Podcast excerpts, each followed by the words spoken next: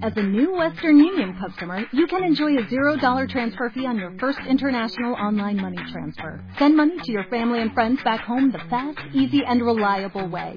Visit westernunion.com or download our app today to get started, and your first transfer fee is on us. FX gains apply, not available for credit cards and transfers to Cuba. Services offered by Western Union Financial Services Inc. and MLS 906983 or Western Union International Services LLC and MLS 906985. Gracias a todos.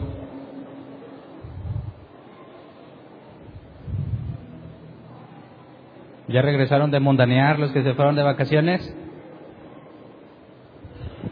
Muchos llegan hasta hoy en la noche, ¿verdad? No llenan, no llenan. Eh, hoy vamos a formalmente acabar el tema de los romanos y voy a cumplir algo con lo que me comprometí el primer día que empezamos a analizar la carta de los romanos, cuando empezaron a surgir las primeras preguntas con versículos que eh, aparentemente contradicen todo lo que ya vimos en Romanos. Versículos que parecen decir claramente que la salvación se pierde, o que tú tienes que guardar tu salvación, o que cualquiera puede salvarse, porque de tal manera amó Dios al mundo que ha dado su Hijo unigénito para que todo aquel que en él cree no se pierda, mas tenga vida eterna. Si Jesús murió por todo el mundo, ¿por qué nosotros dijimos que no, no fue por todo el mundo? Entonces, el miércoles empezamos a analizar las doctrinas de la gracia y vimos la parte 1 donde analizamos los primeros tres puntos. La idea es que hoy analizamos los últimos dos y luego me dedico a analizar estos pasajes que aparentemente contradicen lo que hemos estudiado. ¿Ok? La intención, y lo leí el miércoles, es que seamos como los judíos de Berea, que eh, reciben de buen, recibieron de buena gana la instrucción de Pablo, pero checaban todos los días en la escritura para ver si era cierto lo que les enseñaba. Entonces no te pido que me creas solamente porque lo dije, sino que compares con la escritura para ver si lo que te estoy diciendo realmente concuerda con la escritura. Y no me enojo si revisas la escritura. Y lo quiero decir, ya había varias, habían pasado varias semanas que lo quería decir y se me olvida. Me emociono con la Biblia y se me olvida, pero no, antes de empezar quiero decirlo por adelantado. Ya me ha topado muchísimas personas en redes sociales, personalmente también, que me dicen, oye Hernán, no te enojas, si comparo lo que tú enseñas con lo que, con lo que enseña otro pastor, ¿qué creen que les contesto? Que claro que sí me enojo. Que cómo se atreven a dudar de mí. Claro que no me enojo y tampoco me enojo si no me crees. Es más, si no quieres creer la Biblia, tampoco me enojo contigo. Ese no es asunto mío. Lo que yo busco es que no me creas ni a mí ni a nadie que tú llegues a tu propia postura bíblica, que tú llegues a tus propias conclusiones. Y si estás plenamente seguro y convencido, defiéndelas con tu vida. No se vale que digas, no, pues este, yo creo lo que Hernán me enseñó, o lo que el fulano de tal me enseñó, o lo que mis ancestros, mi familia me ha enseñado. Créeme que si ellos se equivocaron y tú les crees, ellos y tú, derechitos al infierno. Así que no se trata de que lleguemos a un consenso y que todos estemos de acuerdo y que seamos felices. No, se trata de que analicemos la escritura y en base a la escritura determines una conclusión. ¿Ok? Por eso la sección de preguntas. No me enojo si preguntas. Y si hoy es la primera vez que vienes, no, no requieres un derecho de antigüedad para preguntar. Tienes todo el derecho de preguntar, nada más no te enojes y no digas obscenidades. Mientras no hagas eso, todos felices y contentos, ¿ok? Entonces, analicemos los dos, los dos puntos que me quedaron pendientes del miércoles pasado, pero quizás haya personas que es la primera vez que escuchan estos temas. Quiero repasar los cinco puntos de la gracia, brevemente resumir los tres que ya vimos y luego enfocarnos en los dos que tenemos. Por eso hoy no tengo un pasaje base, porque vamos a ver muchísimos. Creo que hoy es uno de los días que voy a romper mi récord de pasajes bíblicos que les voy a estar diciendo. Entonces, los vamos a leer de, en cierta forma rápido estos pasajes para poder decirlos todos y que veas que lo que te estoy diciendo no es idea mía, sino que viene en la escritura. Entonces, cinco puntos de la gracia. El primero es depravación total. El segundo es elección incondicional. El tercero es expiación limitada. El cuarto, gracia irresistible. Y el quinto, perseverancia de los santos. ¿Qué significa depravación total? lee Romanos 2, Romanos 3. Nadie busca lo bueno, todos se han descarreado, no hay quien busque a Dios. Todos tienen veneno de, de serpiente en sus lenguas, siempre buscan lo malo. Entonces, el miércoles vimos muchísimos pasajes que hablan, no nada más de la gente del Nuevo Testamento, sino también de la gente incluso anterior al diluvio, que Dios decidió salvar solamente a las personas que se subieron al arca y a los demás, como la humanidad buscaba de continuo el mal, Dios decidió traer juicio y salvar solo a Noé, su esposa, sus tres hijos y sus esposas. Nada más. Entonces, la misma maldad que consumía a los hombres antes del diluvio es la misma que consume a los hombres hoy en día. Pero donde sobreabunda la, eh, donde abunda la maldad, sobreabunda la, la gracia, la misericordia. Dios no nos ha consumido, pero no creo que, que haya una diferencia significativa entre nosotros y los hombres antes del diluvio. La Biblia es clara cuando dice que nadie busca a Dios y Jesús dijo que esta es la condenación que la luz vino a los hombres, pero los hombres amaron más las tinieblas, porque sus obras son malas. Romanos 1 dice, por cuanto no, no tomaron en cuenta a Dios, los entregó a sus razonamientos depravados y a sus deseos egoístas. Entonces, el punto número uno es reconocer que bíblicamente la Biblia no le atribuye a ningún ser humano el bien. ¿Ok? El único que ha sido sin pecado en la historia de la humanidad es Jesús y no era un humano común y corriente, era 100% humano y 100% Dios, ¿ok? Entonces, el único sin pecado es Jesús. Cualquiera que diga que no es tan malo y que realmente es una buena persona, tiene problemas serios con la escritura, que la escritura asegura que todos somos malos. Luego, el punto dos, si realmente todos somos así, y esto no significa que no puedas hacer algo bueno, hay mucha gente que puede hacer cosas buenas, y no estoy diciendo que los cristianos son los únicos que hacen cosas buenas, porque conozco ateos que son más buenas personas que muchos cristianos. ¿Ok? Así que un ateo puede hacer cosas muy buenas, ir a salvar a los niños de África, rescatar a los perros de la calle, lo que tú quieras. Pero eso no significa que tenga una naturaleza distinta a lo que la Biblia dice. A pesar de que hay áreas en su vida donde hacen cosas muy buenas, siguen siendo corruptos por dentro, siguen teniendo malos deseos. Si se les ofrece la luz, la van a rechazar. ¿Me explico? Cualquiera puede tener una situación donde haces algo bueno. Y ese no es el punto. El punto es quién eres en tu interior. Hacia dónde tienes la tendencia, hacia lo bueno o hacia lo malo. Entonces, el propio apóstol Pablo decía que era un miserable, que las cosas buenas que quiere hacer no las hace. Y las cosas malas que no quiere hacer, termina haciéndolas. Pablo dijo que la carne es opuesta al espíritu, ¿ok? Entonces, depravación total es la condición de todo ser humano. Luego, si todos son depravados, aunque ocasionalmente hacemos cosas buenas, ¿cómo es que algunos van a ir al cielo? ¿Cómo es que algunos van a estar con Jesús? ¿Cómo es que algunos van a entrar al nuevo reino milenial? Bueno, la Biblia habla sobre la elección y la elección es incondicional. Entonces, vimos y proporcioné muchísimos pasajes, tanto del Viejo Testamento como del Nuevo Testamento, que prueban que Dios ha elegido desde el principio. Si no, explícame a Noé y a su familia. No los eligió Dios entre todos los seres humanos de la tierra, los eligió. ¿Por qué escogió después a Abraham, a Jacob y aborreció a Saúl? Luego nos vamos a enfrentar al tema de que Dios levanta a Saúl, pero escoge a David. Desecha a Saúl y establece a David. La elección es algo que está presente en toda la escritura desde Génesis, ¿ok? Lo importante en este caso es que si todos son depravados y Dios te eligió, no pudo basarse en tus buenas obras, porque tú eres malo y yo también, ¿verdad? No me excluyo en esa parte. Todos somos malos. Así que para que Dios elija a las personas como Abraham, que Abraham era idólatra, para que Dios eligiera a Abraham tuvo que ser incondicionalmente, es decir, sin tomar en cuenta sus malas acciones. Y el claro es uno de los más claros ejemplos de la elección incondicional es Pablo.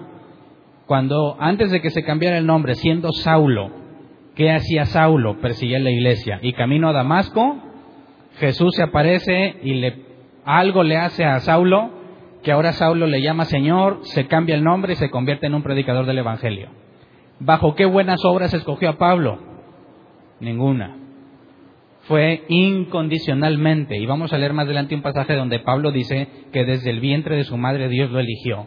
Así que no pudo haber sido porque era un muy buen fariseo, porque era perseguidor de la iglesia, sino que fue incondicionalmente. Entonces, la única forma en la que una persona puede venir a Dios es porque no se le toma en cuenta el pecado que, tiene. Y es incondicionalmente si no cometeríamos el error que Jesús enseña en la parábola de la persona que entra a orar y le dice, Dios, te doy gracias porque no soy como esos otros, te doy gracias porque yo sí te doy diezmo, te doy gracias porque yo esto yo el otro. Y entra el publicano, no dice nada, está arrinconado allá lejos y nada más se golpea el pecho y dice, se propicio a mí que soy pecador. Jesús enseña claramente que quien salió perdonado fue el publicano y no el que se la daba de muy justo. ¿Por qué? Porque no es por obras, dice el apóstol Pablo en la carta a los romanos, no es por obras para que nadie se gloríe. Entonces, estos dos puntos son lógicos. Si todos son malos, pero Dios ha elegido alguno, no puede ser en base a sus buenas obras, ¿ok? Estos dos nos llevan a un punto controversial que lo vimos el miércoles. Cuando Jesús murió en la cruz, ¿por quiénes murió? Analizamos tres opciones. Jesús murió para que todos los hombres se salven, todos, a lo que se le llama universalismo. Y en este caso, sin ofender, yo nada más estoy diciendo lo que muchas corrientes del cristianismo creen, nuestros amigos católicos son universalistas. Ellos aseguran que nadie se va a perder. Oye, pero si fue bien malo, pero malo, pues bueno, según nuestros amigos católicos dicen, él va a estar mucho tiempo en el purgatorio. Pero ahí se le va a quitar todo. Y ya cuando haya pagado su sentencia en el purgatorio, pues entonces un día va a salir y ya es, ¿qué onda Hitler? ¿Te tardaste un chorro allá? Sí, no, es que sí me la bañé cuando andaba ya matando a los judíos. Pero ya pagué. Ah, bueno, bienvenido al reino. Eso es lo que se imaginan nuestros amigos católicos. No existe el término justicia en que unos serán echados al lago de fuego eterno y otros con Dios, sino que Dios es tan bueno que a fin de cuentas no va a dejar que nadie se vaya al infierno. Eso es universalismo, eso es una teoría. Cuando Jesús murió en la cruz, pagó por todos y todos se van a salvar. Una conclusión. Segunda conclusión, Jesús murió en la cruz y se van a salvar todos aquellos que quieran salvarse. ¿Ok? Depende de ti, esa es la segunda conclusión. Y yo ilustraba el miércoles, quisiera que hicieras la imagen mental, imagínate que yo soy Jesús y la gente va caminando rumbo a la condenación. Entonces, como Jesús ya pagó por todos, pero lo que se necesita es que esa persona quiera salvarse. Muchos imaginan a Jesús diciendo a la persona, hey, acéptame, estoy llamando a tu puerta. La persona sigue caminando a la condenación y Jesús va con ellos. Déjame entrar, si abres la puerta entraré a ti y cenaré contigo. Yo no puedo hacer nada porque soy un caballero. Te respeto, todas tus decisiones las respeto. Por favor, acéptame, acéptame. Y se fue al infierno. Entonces tiene que venir con el otro, tú, aguas, mira este cómo le fue, acéptame, acéptame, acéptame, y se fue el otro. Pero luego viene un Hernán cualquiera, acéptame, y Hernán dice, sí, sí te acepto. Y Dios dice, yes, al fin, ángeles, organicen un buen pori, porque Hernán se arrepintió y se viene bien contento con Hernán. Porque Hernán, a diferencia de los otros, fue astuto y supo elegir a Dios cosa que los otros pecadores no hicieron. ¿Verdad? El problema con eso es que entonces yo me salvé porque así lo decidí y eso es una obra mía. Y la Biblia dice claramente que no es por obras para que nadie se gloríe. Y nos habla sobre la predestinación. Efesios nos dice que antes de la fundación del mundo fueron predestinados, elegidos y predestinados. Así que es imposible que mis acciones hayan movido a Dios. Y los que se quieren defender dicen, bueno, es que como Dios ya sabe todo, Dios vio que a Hernán, el día que le dijeran, ven a la iglesia, Hernán iba a decir, sí quiero. Entonces, como Dios vio la película, y también puse este ejemplo, Dios se sentó cómodamente en su sofá, como muchos lo imaginan, tiene una pantalla que HD ni 4, lo que sea, que es 4X ahorita las pantallas de alta resolución en HD, Dios se siente y dice, a ver, silencio todos porque viene la parte donde Hernán va a decidir. Digo, Dios no tiene idea, ¿verdad? Dios apenas está viendo la película, que es el futuro. Eso no lo digo yo, ¿eh? Eso lo dicen aquellos que aseguran que tú decides si te salvas o no. Entonces, cuando viene la parte en la que me van a preguntar a mí, Dios le pone pausa, dice, a ver, tráiganme el libro, el libro de la vida, ¿verdad? Donde están escritos todos los que se van a salvar. Y luego dice, a ver, play en cámara lenta ¿quieres venir conmigo a la iglesia? Y Hernán dice, sí. Entonces, pausa. Hernán va a decir que sí. Hernán está en el libro de la vida. ¿Me explico? Y luego le preguntan a cualquiera de ustedes, dice, no. Ah, no, entonces sabes que este no va en el libro de la vida. Y así ve la película de todos. Y Dios hizo un recuento de todos aquellos que sí quisieron y luego dijo, ya está, aquí tengo la lista de todos los que van a decir que sí, ahora sí, voy a crear el mundo y se va a salvar Hernán y se va a salvar tal y tal, porque yo ya vi lo que va a pasar. Pero eso nos lleva al mismo problema. ¿Por qué se salvó el Hernán del futuro? Por sus decisiones, por sus obras. Y cuando la Biblia dice que no es por obras, entonces nunca va a ser una decisión mía. ¿Me explico? Entonces, tendríamos que descartar esa segunda opción, aunque haya sido en el futuro, no puede ser una obra mía. Nos queda solamente una tercera opción. La primera es, Jesús murió para que todos se salven y todos se van a salvar. Nuestros amigos católicos, ¿verdad? Otra es, Jesús murió para el que quiera salvarse, que se salve. Lamentablemente esa es la mayoría del cristianismo actual, ¿verdad? Y tiene nombre, arminianos o wesleyanos. Si es la primera vez que oyes eso, pregúntale a Google. Y ahí va a salir, porque hoy no tengo tiempo de entrar a ese detalle. Y luego queda una tercera opción. Jesús murió para salvar a un determinado grupo de personas. Y eso es lo que, que nos dice la Escritura literalmente cuando Jesús dice, yo los escogí a ustedes y no ustedes a mí, cuando le dice a sus discípulos.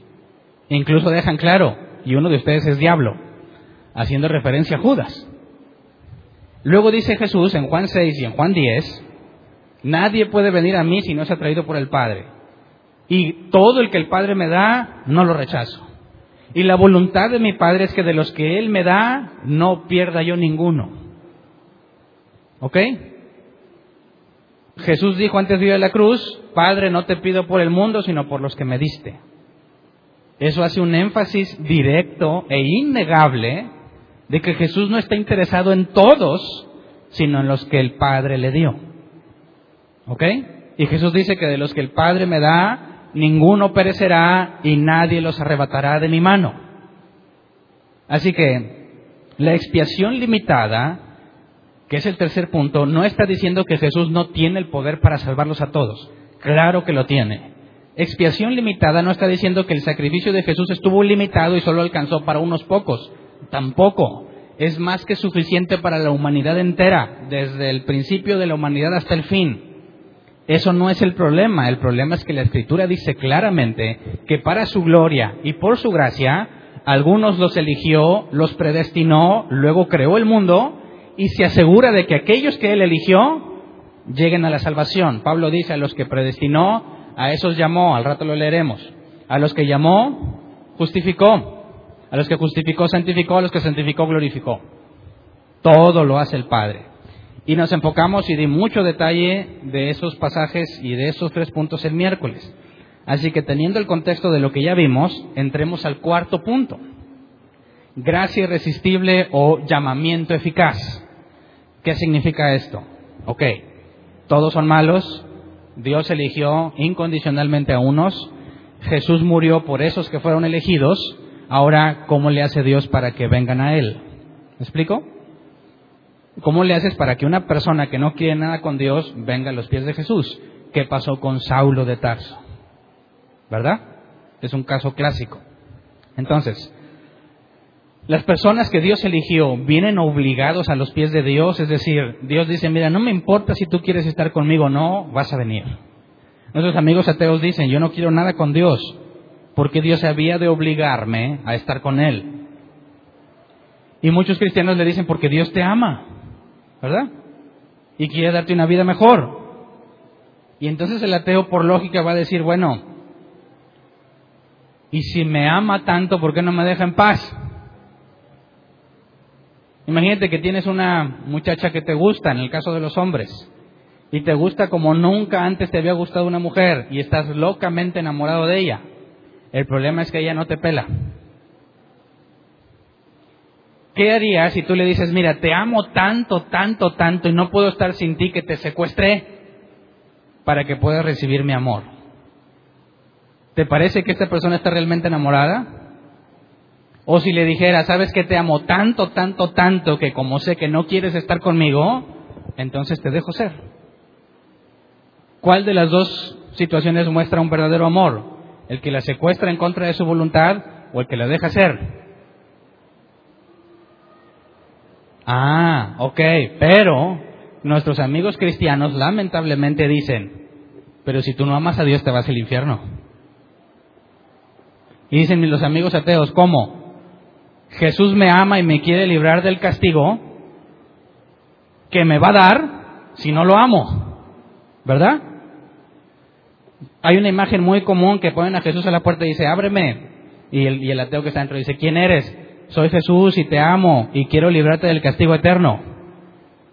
¿Y ese castigo eterno de dónde viene o qué? Es lo que yo te voy a hacer si no me abres la puerta. ¿Sí o no así predican muchos cristianos? O lo amas o te vas al infierno. Y dicen nuestros amigos ateos, ¿qué clase de novia histérica es Dios? Que enfurece y se vuelve loco si no le correspondes. Hay un grave error y un profundo error cuando tratas de aplicar la salvación a todos y que se salve el que quiera. No tiene sentido. ¿Por qué Dios habría de condenarte eternamente si no lo amas? Tendría problemas serios, psicológicamente hablando. Dios tendría problemas serios si no puede tolerarte porque no lo amas. Entonces dices, ¿por qué fue al infierno esta persona? Porque no amo a Dios. ¡Qué ridículo! ¿Cuál es la verdadera razón bíblica? ¿Por qué una persona va al infierno? Porque nunca quiso estar con Dios. ¿Me explico? Dios no va a forzar a nadie. Entonces, ¿cómo los trae? ¿Cómo es que hace que una persona venga a sus pies y esa persona no quiere nada? Si Jesús dijo, esta es la condenación, la luz vino a los hombres y los hombres huyeron de la luz. Bueno, entonces, ¿qué pasó con Saulo? ¿Qué pasó contigo? En eso consiste eso. Vamos a Romanos 8:30. Dice, a los que predestinó, también los llamó. A los que llamó, también los justificó y a los que justificó, también los glorificó. Entonces, una vez que alguien fue predestinado, ¿se acuerdan? Priorizo en griego, una orden previa. Dios dio la orden y luego los llama. Ok. Esta palabra llama o llamó es el griego kaleo, que se traduce como llamar, invitar o convocar. Ya hay dos tipos de llamados en la Biblia, el externo y el interno. ¿Se acuerdan que el domingo pasado vimos el ordo salutis, el orden de la salvación? Y en la parte del llamado hice una diferencia, externo e interno. El llamado externo es la predicación del Evangelio. Te invito a la iglesia, te invito a que escuches un tema. Eso es un llamado externo y las personas pueden decir sí o pueden decir no, ¿verdad? Pero luego vamos a Juan 16.8. hablando del Espíritu Santo, dice, y cuando Él venga, convencerá al mundo de su error en cuanto al pecado, a la justicia y al juicio. Algo que el Espíritu Santo hace en las personas, no en los creyentes, ¿eh? Aquí está hablando del mundo. Algo que el Espíritu hace en algunas personas del mundo es que los convence de su error. No te obligó, no te trajo Dios a sus pies a fuerza, sino que de repente algo pasa dentro de ti y si eres un cristiano genuino, me vas a comprender, algo pasa dentro de ti y lo que antes era completamente locura, ahora tiene perfecto sentido. ¿Te ha pasado?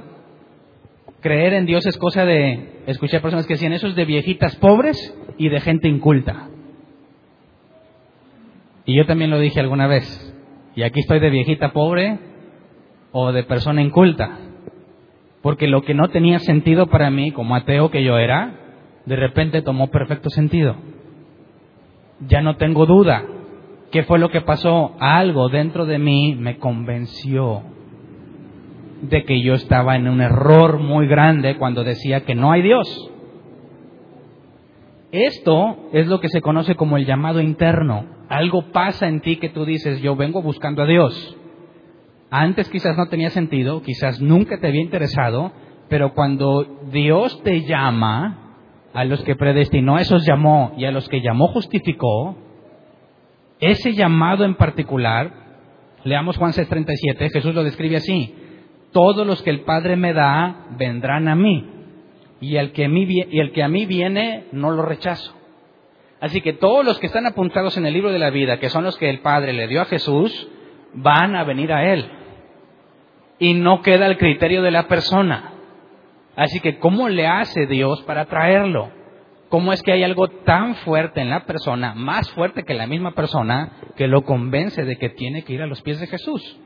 Juan 6:45, en los profetas está escrito, a todos los instruirá Dios. En efecto, todo el que escucha al Padre y aprende de Él, viene a mí. Y nos empieza a detallar un poco este asunto. Escucha al Padre, aprende de Él y va a Jesús. Leamos Mateo 16, 15 al 17. Creo que aquí hay una aplicación en el caso de Pedro. Dice, ¿y ustedes quién dice que soy yo? Jesús preguntándole a sus discípulos, ¿verdad? Tú eres el Cristo, el Hijo del Dios viviente, afirmó, el, eh, afirmó Simón Pedro. Versículo 17, dichoso tú, Simón, hijo de Jonás, le dijo Jesús, porque eso no te lo reveló ningún mortal, sino mi Padre que está en el cielo. Entonces fíjate, para que Pedro reconozca a Jesús como el Hijo de Dios, ¿qué tuvo que pasar según el propio Jesús? El que el Padre le da, aprenderá del Padre y vendrá Jesús. ¿Y qué es lo que Jesús le dice al Pedro? Tú estás aquí, tú me ves como el Hijo de Dios, porque el Padre te lo reveló. ¿Me explico? Entonces, vamos a ver cómo la Trinidad tiene un papel indispensable en la salvación. El Padre elige, el Hijo salva y el Espíritu Santo sostiene. Quita uno de esos tres y la salvación es imposible. Si no has sido elegido, nunca vas a elegir a Dios, nunca vas a venir a los pies de Jesús. Si Jesús no hizo lo que hizo en la cruz y recibe el sumo sacerdocio según Melquisedec, jamás hubiésemos estado a la altura. La justicia de Jesús fue impuesta a nosotros. Jamás podríamos presentarnos ante Dios si no fuera por lo que Jesús hizo. Pero luego tenemos el tercer paso, lo que el Espíritu Santo hace. Y ahorita lo leeremos a continuación en el siguiente punto. Pero vamos a Gálatas 1, 15 al 16. Dice, sin embargo, Dios me había apartado desde el vientre de mi madre y me llamó por su gracia, cuando Él tuvo a bien revelarme a su Hijo para que yo lo predicara entre los gentiles. No consulté con nadie. ¿Quién está hablando aquí? Pablo. Pablo, siendo fariseo y opositor de Jesús, ¿a qué conclusión llegó? ¿Cuándo lo escogió Dios? Dios me había apartado desde el vientre de mi madre. Ya había una predestinación antes de que hiciera cualquier cosa. Y luego lo llamó por su gracia, que es cuando se lo topó en Damasco. ¿Verdad? Camino a Damasco. Y luego dice, ¿qué pasó hoy en Damasco? Cuando él tuvo a bien revelarme a su hijo. ¿Se acuerdan las palabras de Jesús? Quien escucha al Padre aprende de él y viene a mí.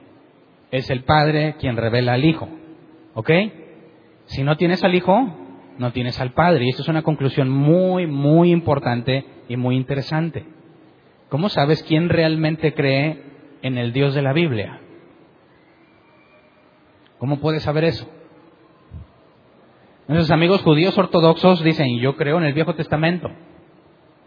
Es Dios. Ellos no van a decir que es Jehová porque ese nombre no aparece. Es YHVH, el Altísimo. Ok. Vienen los testigos de Jehová y dicen, yo también creo que hay un Dios. Nuestros amigos católicos, yo también. Nuestros amigos arminianos wesleyanos, llamámosle sinergistas, ¿se acuerdan que lo vimos el domingo pasado? Aquellos que piensan que yo me salvo en cooperación, Dios y yo trabajamos en equipo para salvarme, eso es sinergismo. Ellos dicen, yo también creo en el Dios de la Biblia. Y luego vienen los monergistas, nosotros, que decimos que es Dios quien salva a las personas y que yo no tengo nada que aportarle para mi salvación, ¿eh? Pero sí hay obras que tengo que demostrar, pero no para salvarme. ¿Ok? Nosotros los monergistas decimos, yo también creo en Dios. Bueno, entonces creemos en el mismo Dios. Dicen ellos, dejemos nuestras diferencias a un lado y vivamos todos como hermanos. A eso se le llama ecumenismo. ¿Estás de acuerdo? ¿Cómo puedes saber que crees en el mismo Dios?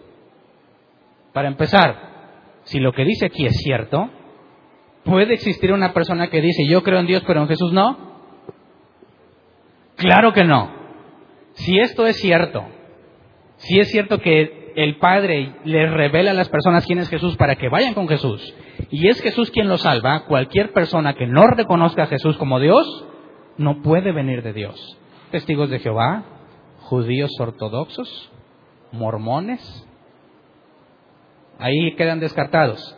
Musulmanes, quizás aquí no hace mucho ruido el Islam, pero también ellos dicen, sí, claro que sí, creemos en el Dios de la Biblia. Y nos mandó que matáramos a todos los infieles. Ah, caray, no puede ser que el mismo Dios de la Biblia a uno les hable de amor y a ellos de matar a los infieles. Pregúntale sobre Jesús. ¿Quién es Jesús para ellos? Para nuestros amigos, bueno, no conozco a ninguno de esos, pero le llamaré amigo a, nuestros amigos islamistas. Para ellos Jesús es un profeta, nada más. Entonces ahí descartas prácticamente el 90% de las corrientes cristianas. Y te quedan muy pocos que reconocen a Jesús como Dios. Y si Jesús es Dios, entonces hay una Trinidad. Es imposible que alguien diga que sirve a Dios del cielo, pero no reconozca al Hijo como, como mismo Dios. ¿Me explico? Primera de Pedro 5.10. Y después de que ustedes hayan sufrido un poco de tiempo, Dios mismo, el Dios de toda gracia, que los llamó a su gloria eterna en Cristo, los restaurará, restaurará y los hará fuertes, firmes y estables. Y también Pedro nos habla del llamado. Dios que nos llamó a qué? A su gloria eterna. ¿Se acuerdan la glorificación que vimos en Ordo Salutis? El último paso, cuando tendremos la imagen del Hijo. Aquí dice Pedro, fuiste llamado a eso. Concuerda con lo que Pablo dijo. A los que predestinó, a esos llamó, a los que llamó justificó y a los que justificó, glorificó. Entonces, no es una idea loca de Pablo, también lo tiene Pedro, Jesús lo enseñó directamente. Hay un llamado y se le llama irresistible porque hay algo más fuerte que tú que te convence de tu error. ¿Quién de aquí honestamente estuvo buscando a Dios y se lo encontró. Anduvo, ¿dónde está Dios? ¿Dónde? ¿Dónde? Y de repente, ándale hasta que te hallé. ¿Te estabas escondiendo? Dicen nuestros amigos ateos, ¿por qué si Dios quiere que todos se salven, por qué se esconde de la gente? Hay ateos que dicen, yo he buscado a Dios toda mi vida y nunca lo he encontrado. ¿Cuál es la respuesta bíblica?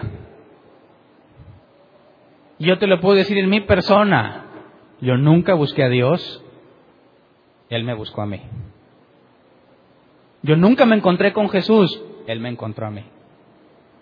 Como camino a Damasco, Pablo no buscaba a Jesús y Jesús se aparece a él. Tú no querías nada con Dios, ¿cómo no? Yo lo andaba buscando en las iglesias. Sí, pero antes de que tuvieras algo aquí adentro que te mueva a buscarlo, ¿qué hacías? ¿Cómo es que de repente tienes un deseo interno inapagable, insoportable por encontrar a Dios?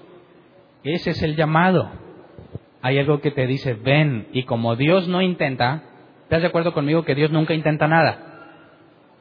Un intento es un a ver qué pasa, a ver si me sale. Dios es todopoderoso y nunca intenta. Dios hace. Y si Él te dice, ven, ¿qué vas a hacer? vas. ¿Obligado? No, porque cuando le dijo a Pedro, Pedro le dice, si tú eres Jesús y no eres un fantasma, ordena que vaya a ti caminando por el agua. ¿Qué le dijo Jesús? Ven. ¿Y qué hizo Pedro? Fue. ¿Qué tuvo que suceder en esa instrucción? Ven. ¿Qué tuvo que pasar para que Pedro caminara sobre el agua?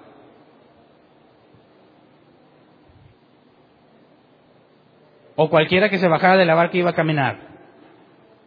Es decir, Dios modificó toda el agua de manera que Pedro se bajó. Y si a Juan se le hubiese ocurrido, Juan te hubiera dicho, eh, ah, sí, la instrucción fue a Pedro. Ven, y le dio todo lo que necesita para ir, incluso la habilidad de caminar sobre el agua. Alguno dirá, es que Pedro tenía una fe muy grande. Es imposible porque esa prueba era la respuesta a la duda de Pedro. Si tú eres Jesús, ordena que yo vaya, así que eso jamás fue en fe. ¿Verdad? Ven. Y Pedro sobrenaturalmente camina porque Dios, Jesús, dio la instrucción. Y llega el día en el que te va a decir, o ya te dijo, ven y vas. ¿Me explico? No es que tú dijiste, bueno, pues ya me parece una buena idea buscar a Dios. Creo que ya, ya, ya fallé mucho, ya pequé mucho. Ahora sí, voy a buscar a Dios. Es lo que dicen nuestros amigos ateos. Ahorita no me hables de Jesús, ahorita estoy joven y bello. Deja que esté viejo. A punto de morirme. Entonces voy a decirle, ahora sí, Señor, te acepto como mi Señor y Salvador. Y no sé si se acuerdan que en ese tiempo les di un ejemplo. Nuestros amigos ateos se burlaban de los cristianos, y con justa razón, porque decían, el evangelio de muchos cristianos es, y lo ilustran con una caricatura, es como si Osama Bin Laden, el día en que lo encontraron y están a punto de matarlo, Osama Bin Laden se acuerda que alguien le predicó el Evangelio una vez. Entonces, obviamente es una situación hipotética, ¿eh? No le pasó esto a Osama Bin Laden. Bueno, no que yo sepa. Ok, entonces, cuando están a punto de dispararle, ¿qué crees que se le ocurre hacer Osama? Señor, te recibo como mi Señor y Salvador. Lo matan y aparece en el cielo. Y dice, yes. Porque alcanzó a hacer la oración justo antes de morirse. Tomó la decisión justo antes y es más que suficiente. ¿Te parece? Eso no tiene nada que ver con un llamado, ¿verdad que no? Cualquiera que diga que yo voy a Dios tiene que negar el llamado. Tiene que negarlo. Y esos pasajes de la escritura tienen que decir, no, pues están mal. Sí dice, pero no es. Ya he conocido pastores así. Dice, aquí la escritura dice esto, sí, pero no. ¿Cómo no? Es que eso dice, pero no, o sea, uno lo puede tomar como quiera. Dices, bueno, pues entonces ¿a qué vamos a llegar? Si literalmente habla de un llamado, si literalmente habla de una elección, si literalmente habla de que el sacrificio de Jesús es limitado, ¿cómo lo niegas? Entonces, es imposible negar el llamado y se le llama irresistible porque precisamente, como no depende de ti y tú eres un ser corrupto, tú obedeces la instrucción de Dios. ¿Ok? Entonces, en cuanto a la gracia irresistible, estamos de acuerdo que es bíblica, ¿verdad? ¿Te parece que me la saqué de la manga o que hay suficiente información bíblica para concluir de esta forma? Entonces, eh, cuando alguien te habla de Dios, existen tres voluntades en juego. ¿Qué es lo que Dios quiere? ¿Qué es lo que tú quieres? ¿Y qué es lo que el diablo quiere? Así que imagínate, hay una persona a quien se le va a predicar del Evangelio. Oye, te invito a conocer más de Jesús. Tres voluntades están en juego. Dios quiere salvarlo. Él querrá salvarse. Satanás lo impedirá. ¿Quién gana de esos tres? ¿Quién gana? ¿Cuál voluntad es más fuerte? ¿La de Dios, la de la persona que recibe la invitación o la del diablo mugroso? ¿Cuál gana? Nuestros amigos que aseguran que la salvación se pierde o que tú te la, tú te la ganas porque la aceptaste, tienen que decir que tu voluntad es más fuerte. Por eso nuestro amigo Marcos Witt, bueno, no es mi amigo, dijo, Dios tiene las manos atadas si tú no tienes fe. Es decir, mi voluntad, lo que yo decido y quiero, es más poderoso que el mismo Dios. Nuestros amigos cristianos que dicen, si tú no le abres la puerta, Él no va a entrar. Y sacan de contexto Apocalipsis 3.10, un mensaje para la iglesia, pero ellos se lo aplican al, no creyente. Jesús no va a abrir la puerta si no le abres. ¿Qué están diciendo? Que tu voluntad es más poderosa que la de Dios y que no importa que Dios quiera salvarte, no puede si tú no quieres. De manera que ¿quién es el Todopoderoso? Dios no, tú. Y más cuando dice que tú comprometes a Dios con tu fe. Tú decláralo. ¿Quién de aquí está enfermo para declarar que ya no está? No vienen enfermos aquí. Y si están enfermos se aguantan, ahí hay un enfermo. Si tú realmente tienes la voluntad por encima de Dios, es tan fácil decir yo declaro en el nombre de Jesús y ya. Y yo reto a que digas eso y vayas y te hagas un examen clínico. Y que constaten el milagro. A ver si realmente ya se fue la enfermedad. Todos esos que declaran como quiera piden oración, ¿verdad? Y yo pregunto, si ya declaraste, ¿para qué pides oración? ¿Verdad? Oren por mi hermano, ya declaré la enfermedad fuera. Entonces, ¿para qué quieres que ore? Ah, por, si, no, por si no jala, ¿verdad? Si no pega. Es que este género sale con oración y ayuno. Y no hay ayunado, hermano. ¿Podría usted ayunar por mí? ¿Podría usted reprenderlo? Porque yo no ando muy, como que no ando muy bien con Dios, pero tú estás más cerca de Dios. Ore por mí. Ah, o sea, que yo tengo un poder especial que Dios dijo, no, no lo voy a sanar. Y yo le voy a decir, Dios, agarra la onda, mira que te lo pido yo. ¿Sí me has visto predicar? ¿Sí has visto todo lo que he hecho por ti? Y Dios va a decir, bueno, Hernán, nomás porque Hernán me lo pidió, ahí va la sanidad. ¿Quién es el Todopoderoso? Hernán. ¿Quién es el que tiene control del universo? Yo, porque yo puedo mover a Dios. Pero si la Biblia es cierta, es imposible que tú muevas a Dios. Es imposible que tu voluntad se ponga por encima de la de Él. Ahora, ¿y Satanás? ¿Qué papel tiene en esto? Dios quiere salvar a alguien y Satanás no. ¿Qué hace Dios? ¿Se preocupa? Dice, ¿cómo le hago para que Hernán venga, pero que Satán no se dé cuenta? ¿Se preocupará Dios por los planes del enemigo? ¿No dice que Jesús está sobre toda potestad, autoridad, principado y gobernador y hueste? ¿Quién es el que está en la cabeza en la autoridad? Jesús. ¿Le preocuparán los planes del diablo? Claro que no, porque, porque para que funcionen los planes del diablo, un ser que está bajo autoridad, ¿quién tiene que darle la orden? Y después nos metemos en el asunto de que si Dios hace el mal, ¿verdad? Porque si Dios está en control de Satanás y Satanás hace lo malo, ¿quién está haciendo lo malo? Pero no es tema de hoy. Entonces, entre la voluntad del hombre, la voluntad de Satanás y la voluntad de Dios, ¿cuál gana? Voluntad de Dios, por eso es el llamado irresistible. Si Dios te dice, ven, ni Satanás ni tú pueden hacer algo al respecto, pero no te obliga, te convence. ¿Ok? Ese fue el punto, gracia irresistible. Pasemos al último, perseverancia de los santos. Este es muy importante que lo entendamos y es el último en la lista por orden lógico. Estás depravado. Fuiste elegido incondicionalmente a causa de tu depravación, pero la elección fue antes de la fundación del mundo, ¿ok? Dios te eligió y luego Dios, por medio de Jesús, tiene todo lo necesario para imponerte la justicia de Jesús. Luego te llama y si alguien viene a los pies de Jesús y alguien nace de nuevo, y ahorita vamos a hablar de eso, alguien nace de nuevo, tiene el Espíritu Santo, se le abrió el entendimiento porque el Espíritu Santo está en él, ¿qué va a pasar con esa persona? Pudiera ser que una persona que pase por todos esos pasos, de repente digan, eh, ya no quiero nada con Dios y se va. Otra vez, la voluntad del hombre contra la voluntad de Dios. Puede ser que una persona diga, no, ya no quiero nada y ahí me voy. Basta, ya tuve suficiente con Dios. Y Jesús nada más lo ve con ojos remi, así llorando. ¿Cómo se va el hijo? No te vayas. Ah, no quiero nada. ¡Ay, cómo me duele que mis hijos se vayan! Y que es totalmente incapaz de traerlo de regreso. Y el pobre Jesús llora. Llora y sufre cada que no estás con él. ¿Qué opinas al respecto?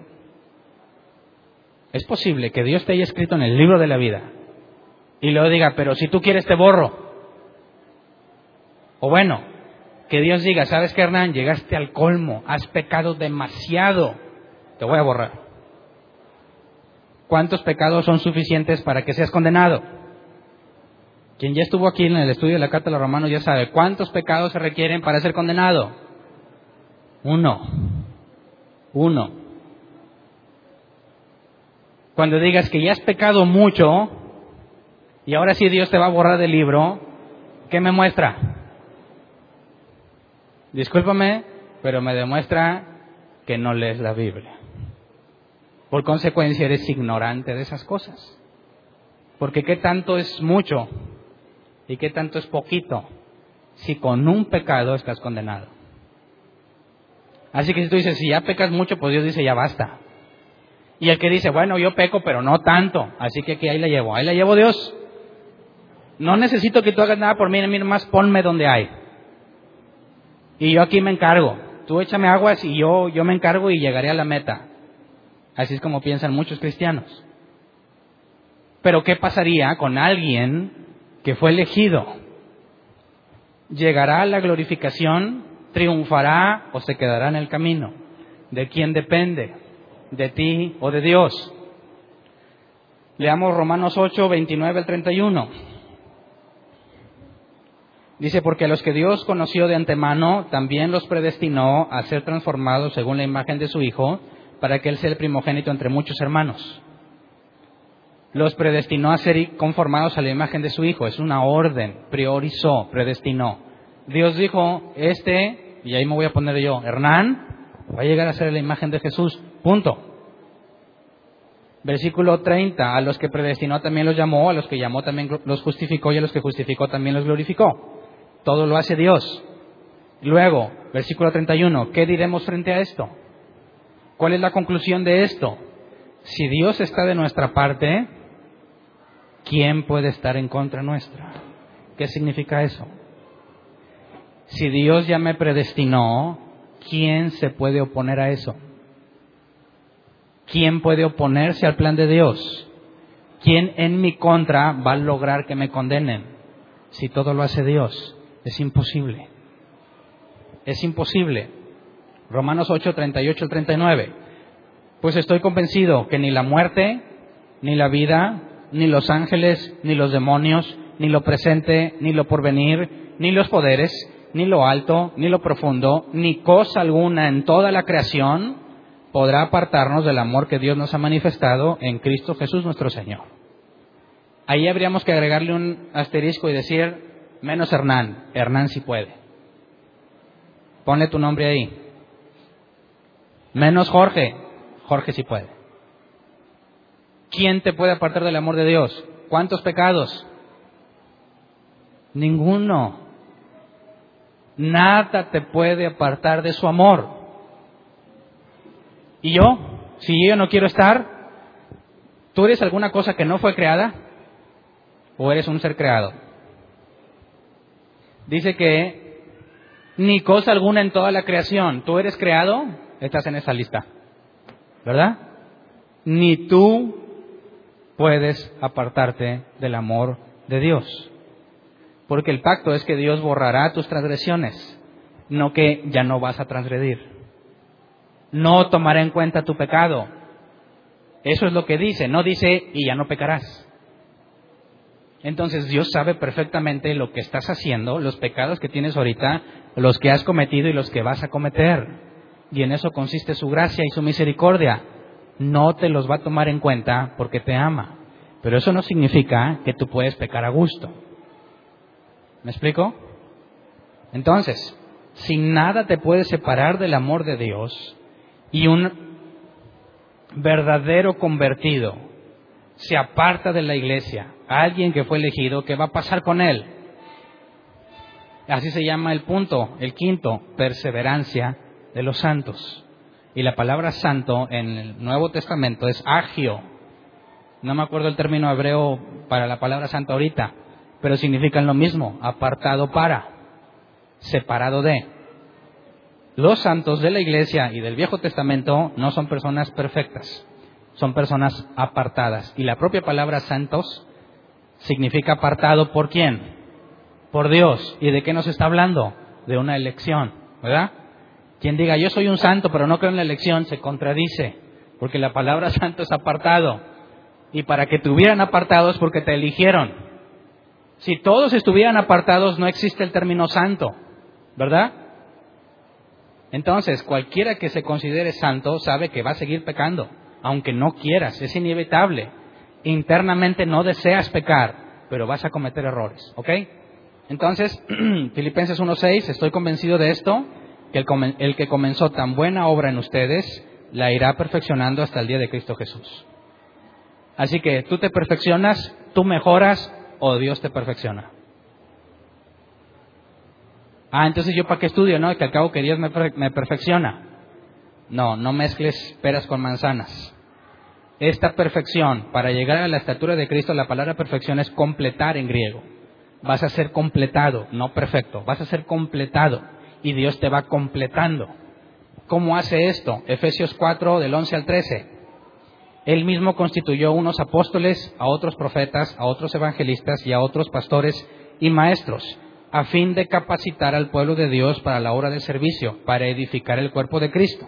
De este modo, todos llegaremos a la unidad de la fe y del conocimiento del Hijo de Dios, a una humanidad perfecta que se conforma a la plena estatura de Cristo. Entonces, Dios te va perfeccionando, te va completando. ¿Por medio de qué? De los ministerios en la iglesia. Fíjate que no eres tú quien se perfecciona, ni tampoco te perfecciona el pastor. Es Dios usando al pastor, usando al maestro. ¿Me explico? Entonces, un verdadero creyente vas a darte cuenta que cada vez aprende más de Dios. Por consecuencia, su vida es cada vez más diferente. Por consecuencia, hay una iglesia bíblica funcionando, ¿verdad? Si estos ministerios no trabajan en una iglesia, no puede haber santos perfeccionados. ¿Qué pasa si no te congregas en ninguna iglesia? ¿Cómo vas a ser perfeccionado? No puedes. No puedes. Si alguno asegura que ama a Dios pero no a la iglesia, la iglesia es el cuerpo de Cristo. No amas a la iglesia, no amas a Cristo. Y si no amas a Cristo, no tienes a Dios. Así de simple. Yo no me congrego porque Dios está en todas partes. ¿Cuál es la conclusión bíblica simple? No conoces a Dios. No has nacido de nuevo. No, hermano, ya nací de nuevo, pero no, esas iglesias son puros hipócritas. No te preocupes, siempre hay espacio para uno más. ¿Verdad? No, se supone que todos deben de ser santos. ¿Eh? ¿Qué entiendes por santo? Perfectos, hermano, lee tu Biblia. Bueno, ya sé que llegaste a esa conclusión leyéndola. Lee el original. La iglesia no está formada de gente perfecta. Ahí están los hipócritas, los ladrones, los mentirosos, ex hipócritas, ex ladrones, ex mentirosos, que ocasionalmente se siguen equivocando. ¿Ok? Entonces, tú no vas a la iglesia porque ahí tienes a puras buenas personas, finas y bien portadas. Ahí están todos aquellos que necesitan ser capacitados. Y los mismos que capacitan necesitan ser capacitados. Así que no necesitamos unos a otros. Primera de Corintios 10:13.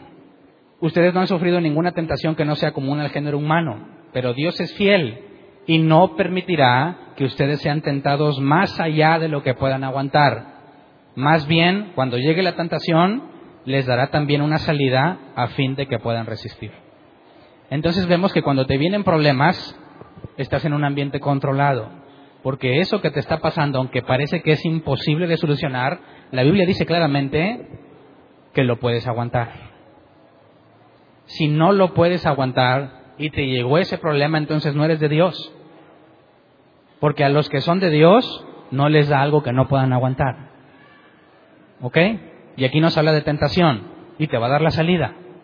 Oye, pero es que no hay salida. Si no hay salida, haces a Dios mentiroso.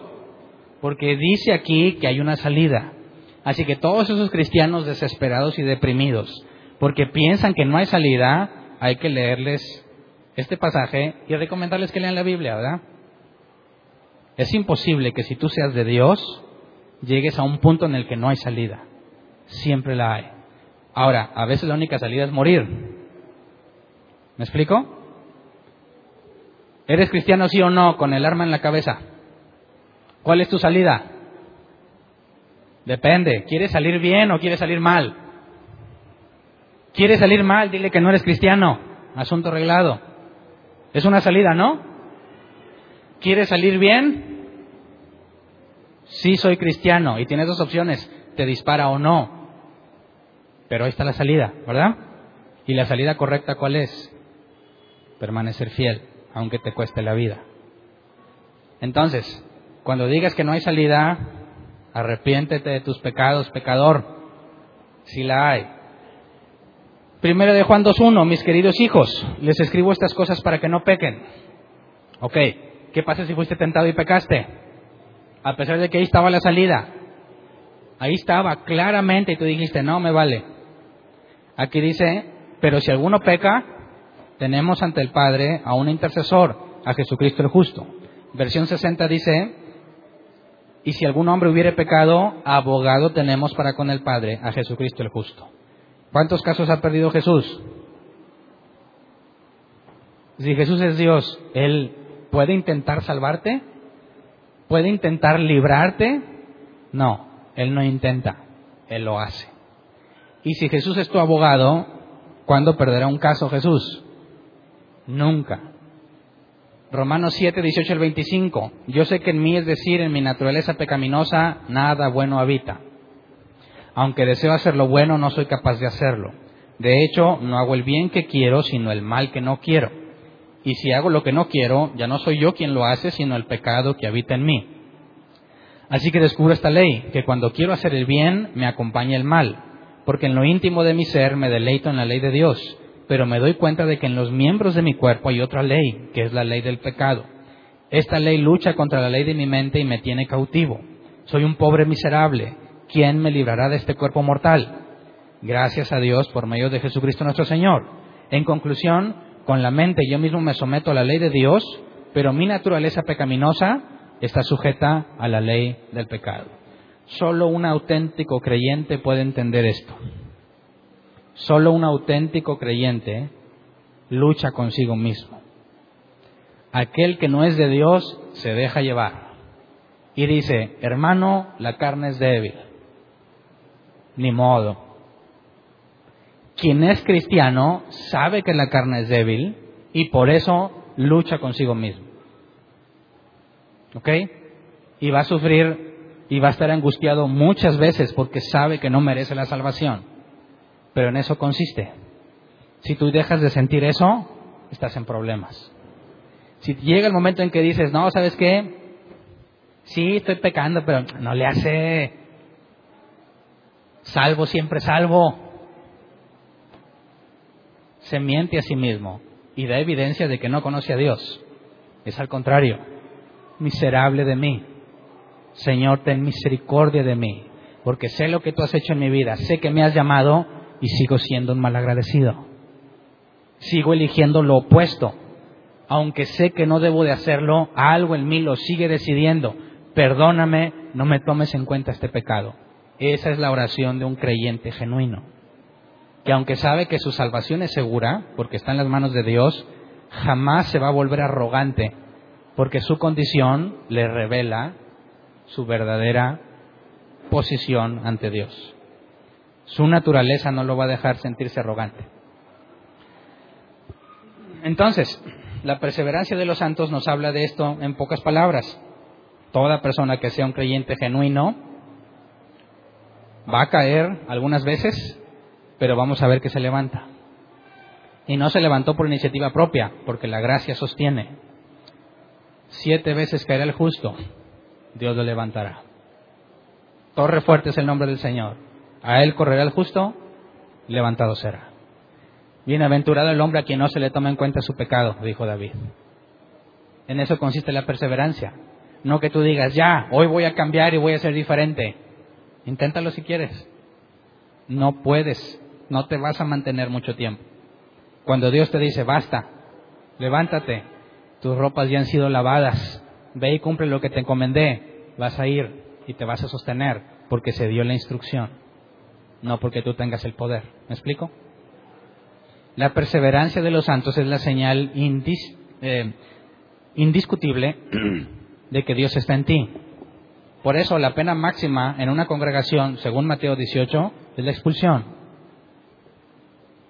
Mateo 18 habla de cómo se arreglan los problemas y la expulsión de alguien no es concluir que, que es un pecador enviado al infierno.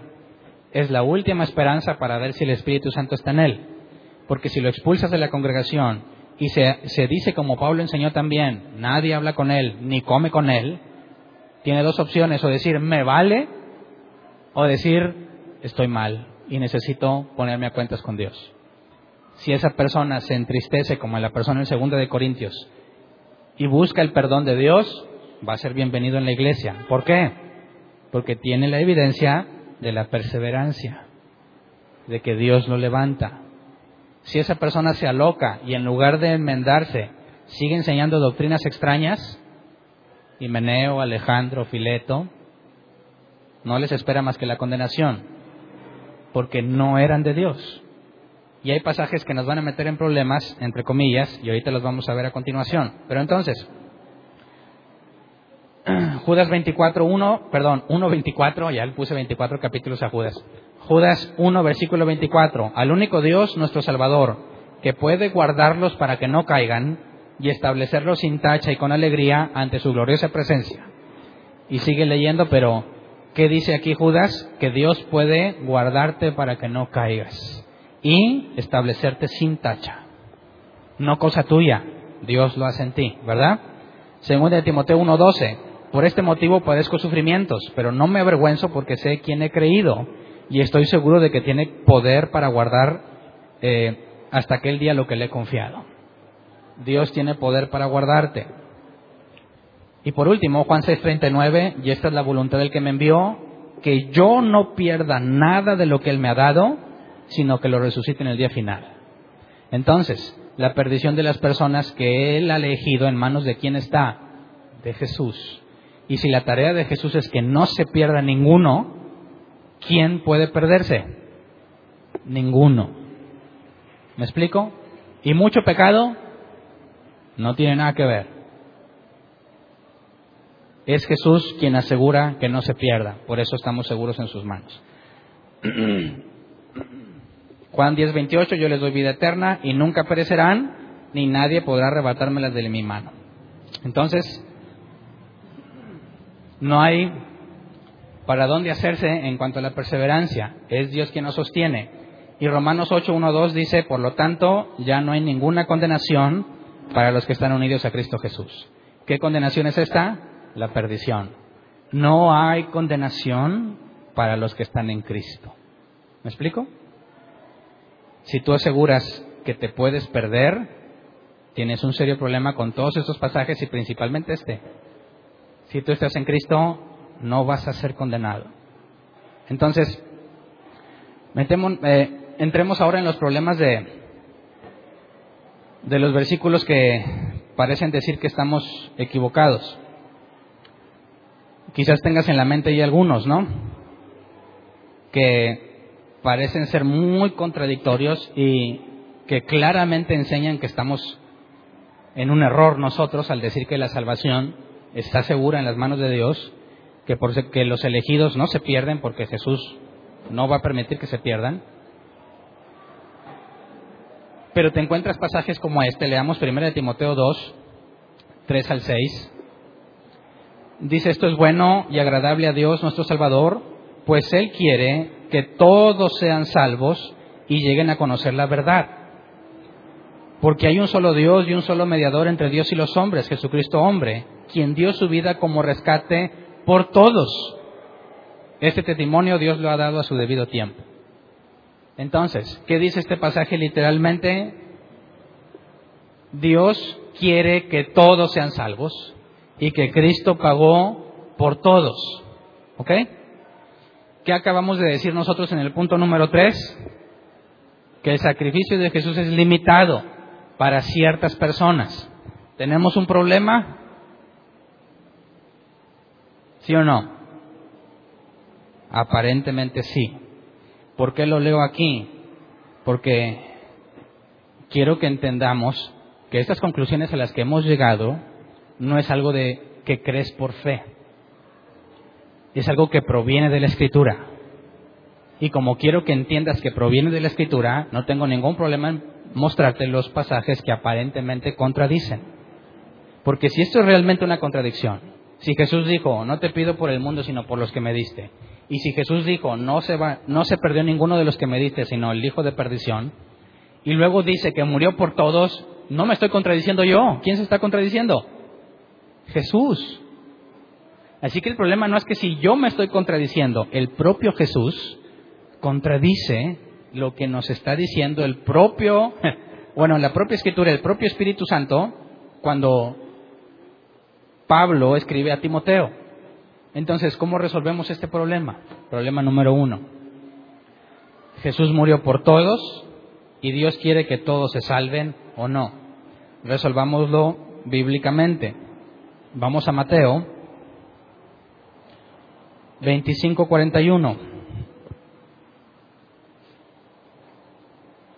Dice, luego dirá a los que estén a su izquierda, apártense de mí, malditos, al fuego eterno preparado para el diablo y sus ángeles. ¿Quién está hablando aquí? Jesús. Y está contando la parábola de las ovejas y los cabritos, ¿verdad? ¿Qué se le va a decir a los cabritos? Eso. Entonces, Jesús está diciendo aquí que no todos se van a salvar, ¿verdad que no? Hay unos que van al fuego eterno. Versículo 46.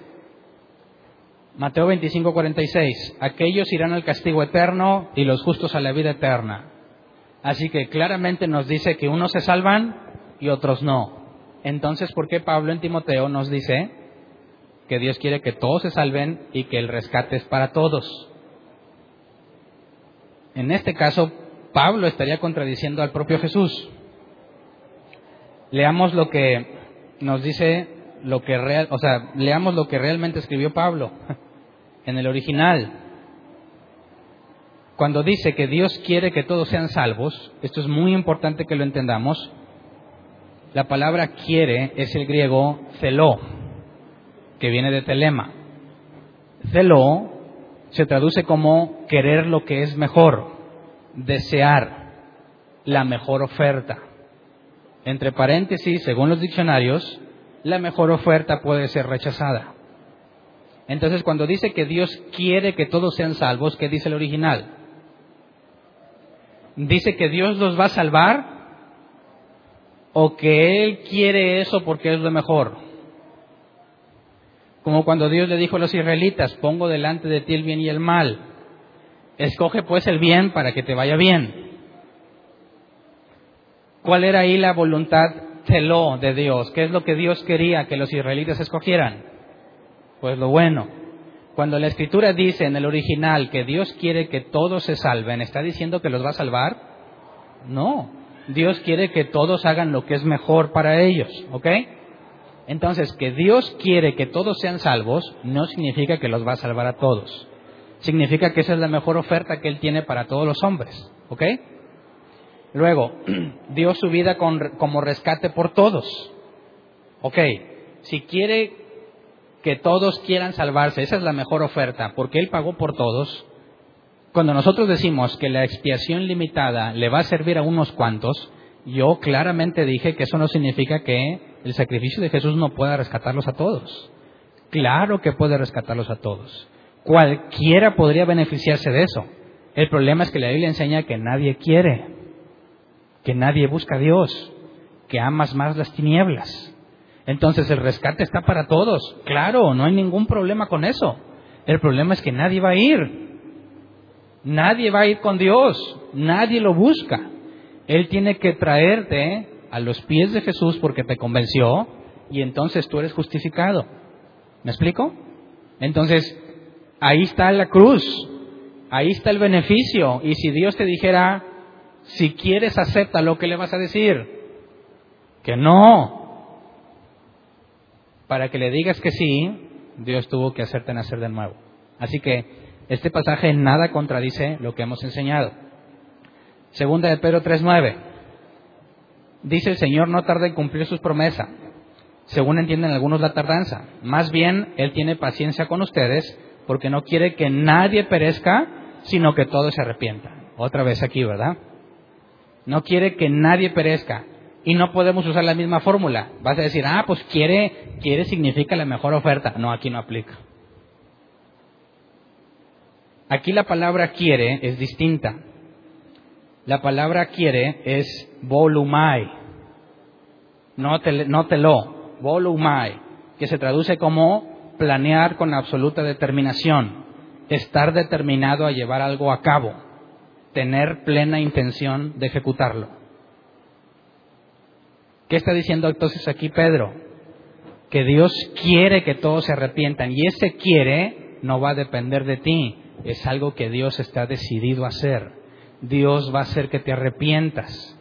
Pero, ¿quiénes son estos? Leamos la versión 60.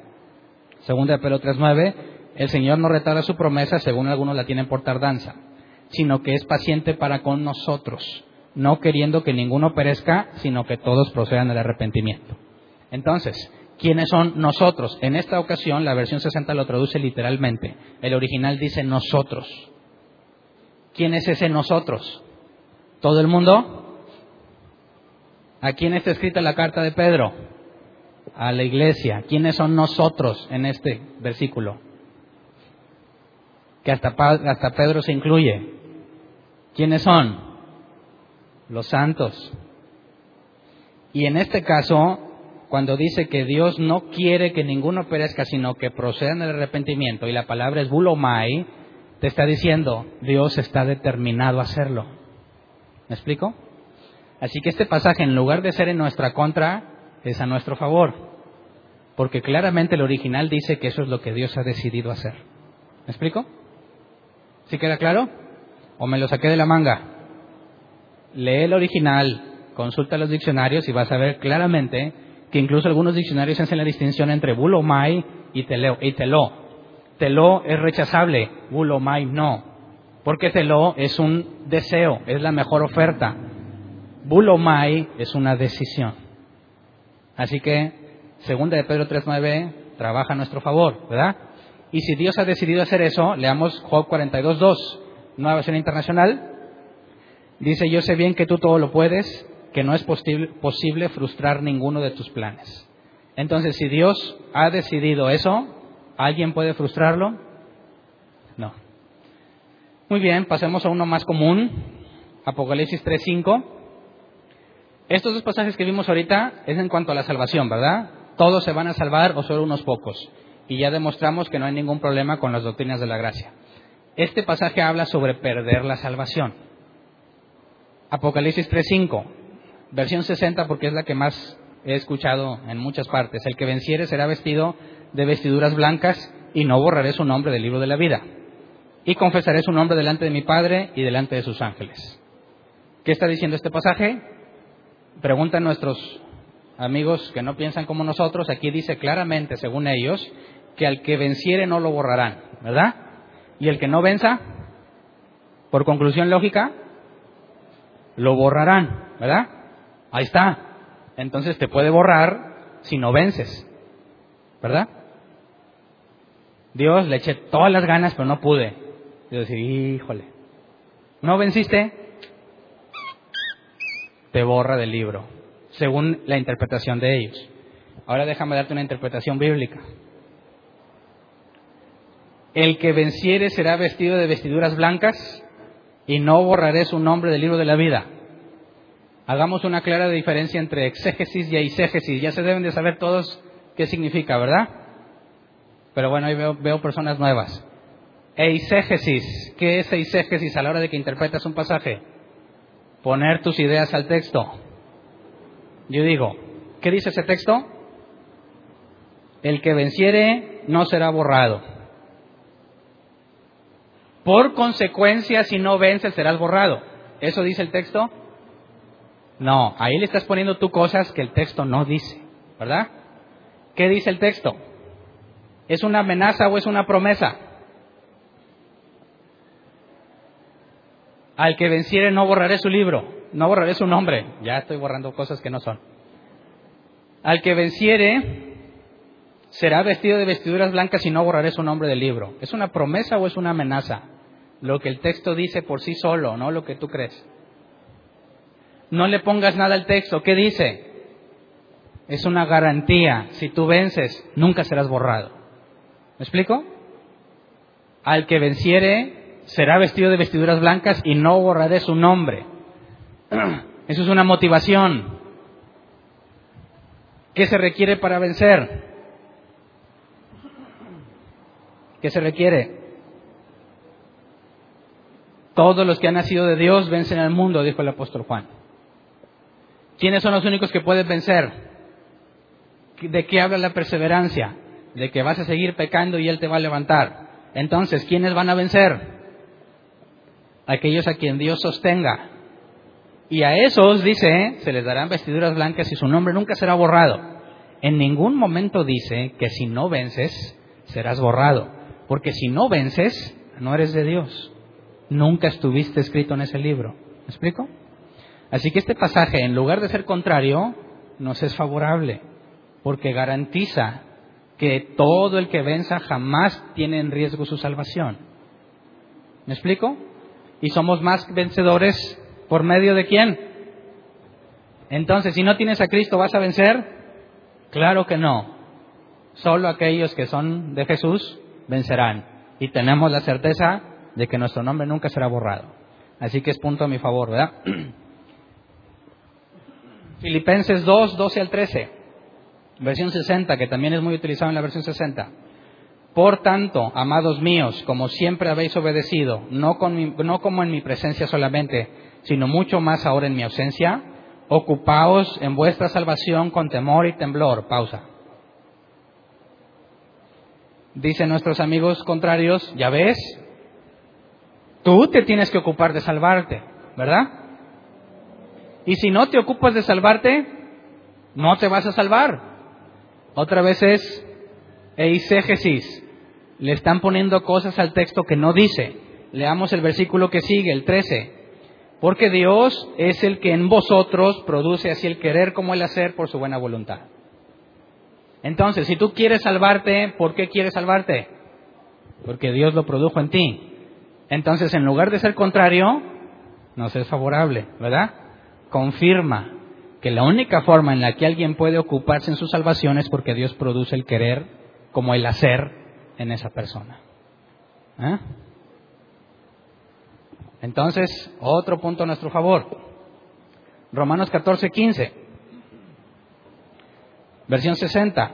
Pero si por causa de la comida tu hermano es contristado, ya no andas conforme el amor.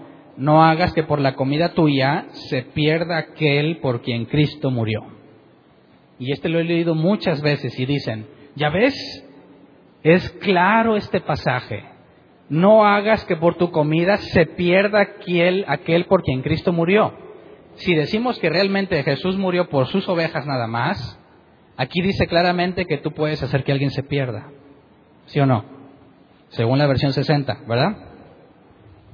Leamos la NBI. Ahora bien, si tu hermano se angustia por causa de lo que comes, ya no te comportas con amor no destruyas por causa de la comida al hermano por quien Cristo murió. ¿Y qué palabra cambió? La versión 60 dice, no hagas que por la comida tuya se pierda. La NBI dice, no destruyas. Y como la NBI es del diablo y quiere cambiar la palabra de Dios, ya no habla de perderse.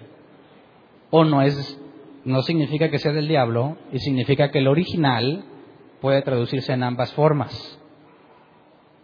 Este es el punto. Si este pasaje es verdadero y tú puedes hacer que alguien se pierda, entonces cuando Jesús dijo, ninguna de mis ovejas perecerá y nadie las arrebatará de mi mano, se está contradiciendo, ¿verdad? ¿Cómo resolvemos esta? Nos vamos a lo que realmente dijo el autor de la carta a los romanos. La palabra perder es el griego apolumi, que se traduce como destruir, pérdida.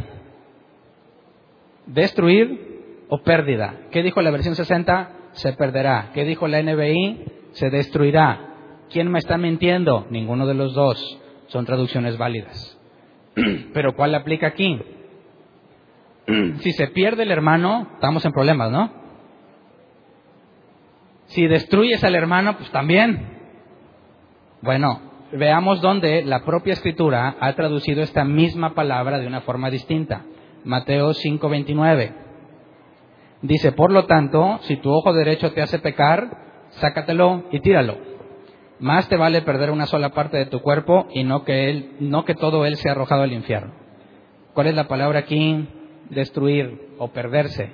Aquí la palabra es perder eh, una sola parte de tu cuerpo perder una sola parte de tu cuerpo. ¿Habla de que perdiste la salvación o de que perdiste algo? perder una sola parte de tu cuerpo, te quedas sin un ojo, pero te salvas, ¿verdad? Otro pasaje, Mateo 16, vayan más bien a las ovejas descarriadas del pueblo de Israel. ¿Cuáles son aquí la palabra?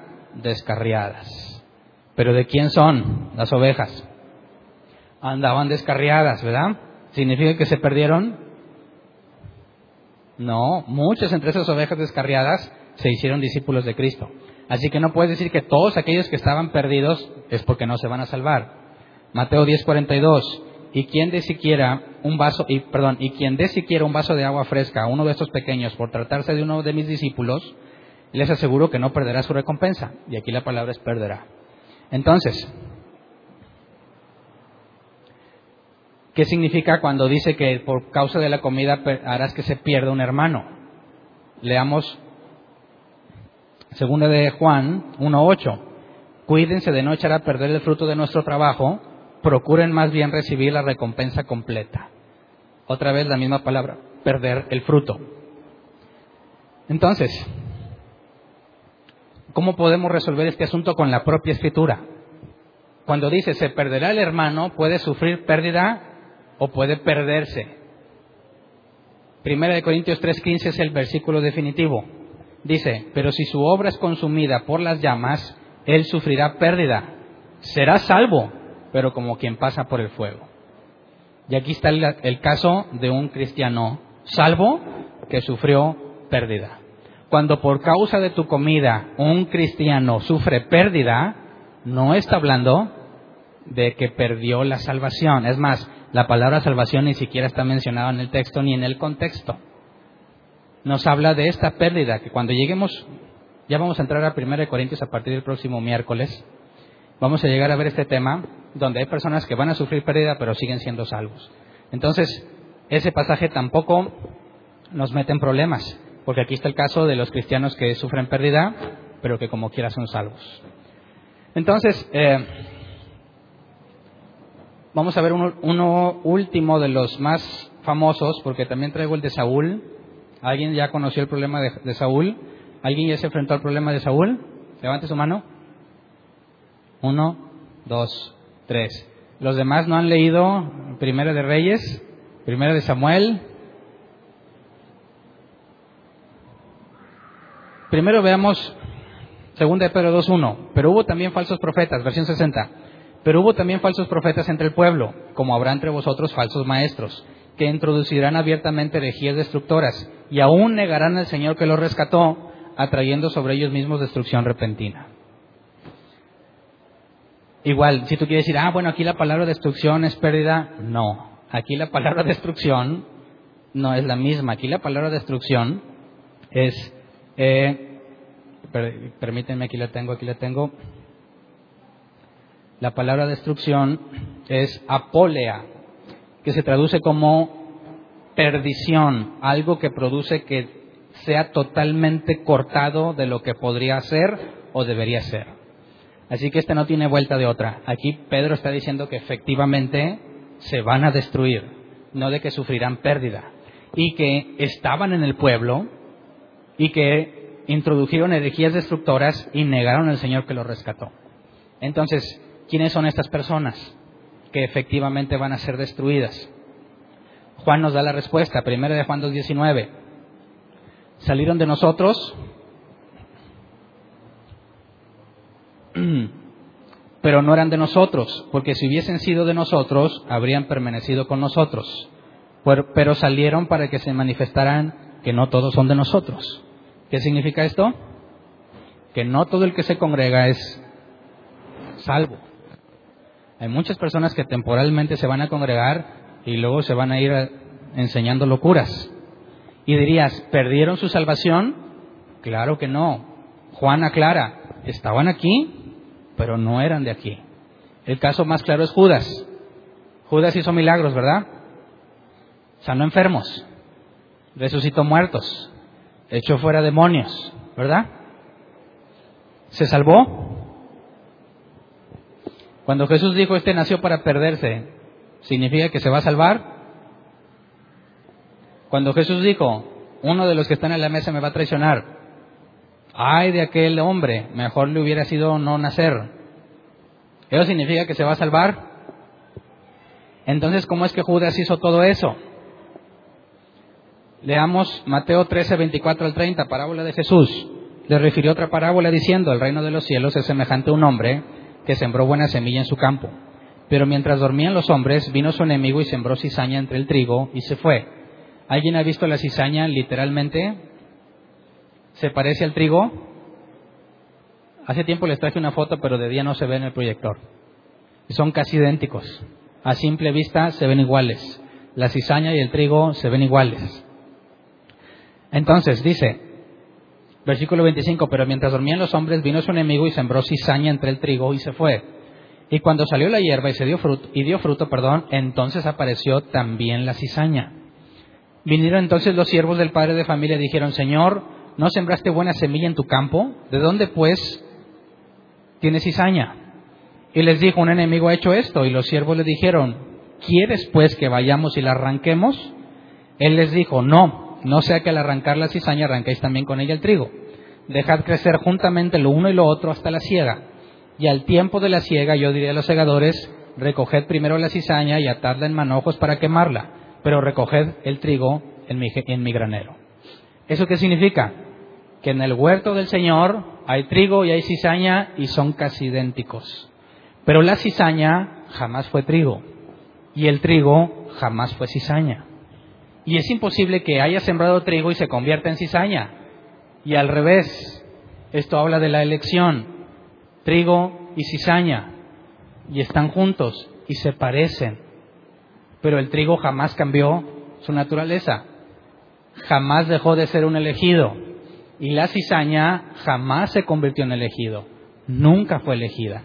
Por eso eh, Juan dice, estaban con nosotros, pero no eran de nosotros. Y salieron para que nos diéramos cuenta que no eran de nosotros. ¿Me explico? A eso se les llama los iluminados. Judas era un iluminado. Todo lo que pudo ver y experimentar, y sin embargo Jesús siempre dijo, este no es mío. Era cizaña en el trigo, ¿verdad? Espero que no haya ninguna cizaña entre nosotros. ¿Y a quién le dio miedo? ah, caray seré trigo, seré cizaña. Bueno, es, la duda esa es, es buena, ¿eh? Te mantiene humilde. Pero también tenemos la certeza de la salvación, así que tiene que haber un balance. Entonces, estos iluminados que van a estar entre nosotros, que no los podemos evitar, son a lo que yo le llamo las cabras locas. Cabras que piensan que son ovejas, pero nunca han sido y esas no las puedes evitar, esas aquí van a estar. ¿Sabes cómo es que se van? ¿Cómo se dieron cuenta que había enseñanza incorrecta? ¿Cómo salió la luz que enseñaban cosas erróneas? Porque los confrontaron. No le dijeron cada quien enseña lo que quiera o cada quien interpreta como quiera. No, lo que enseñas está mal. Y cuando lo confrontaron, porque seguramente están leyendo Mateo 18, ¿verdad? Y siguen el proceso. Privado, en privado lo confrontas, luego con testigos, luego la iglesia y luego lo expulsan. Esos que menciona Pedro son gente expulsada. ¿Cómo fue que llegaron a ser expulsados? Porque empezó a haber problemas. ¿Y quién se manifiesta en los problemas? La cizaña. Así que una iglesia sin problemas, ¿cuál es el problema de esa iglesia? Nunca existe una clara distinción entre el trigo y la cizaña. Cada quien hace lo que quiere y cada quien enseña lo que quiere. Pero cuando hay confrontación bíblica sobre la doctrina, ¿quién se manifiesta? Cuando sale a la luz quién es trigo, sale a la luz quién es cizaña. Y la iglesia puede permanecer fiel en las cosas de Dios, fiel a la enseñanza. Si nadie confronta a los demás, hablando de una congregación, si nadie confronta la enseñanza errónea, nunca va a quedar clara la división de quién es trigo y quién es cizaña. ¿Entiendes el problema de que dicen, no, sabes que Hernán, tú metes mucha división en la iglesia? Hablas de cosas que, que provocan división. ¿Qué les digo yo? Amén, hermano. No porque mi intención sea dividir. Yo digo la escritura. ¿Y quién va a empezar a quejarse cuando le leen la escritura? No las ovejas de Jesús. Las ovejas de Jesús oyen su voz y le siguen. Pero los que no son sus ovejas, Jesús le dijo a los fariseos, ustedes no me entienden porque no son de mi rebaño. Cuando predicas la Biblia tal cual es, se empieza, empieza a saltar las cabras locas. ¿Verdad? Y si no se predica la Biblia, tienes ovejas muertas de hambre. ¿Quién era una oveja muerta de hambre? ¿Entiendes a qué me refiero? ¿Sí? ¿Y quién era una cabra loca? A esa no van a levantar la mano, ¿verdad?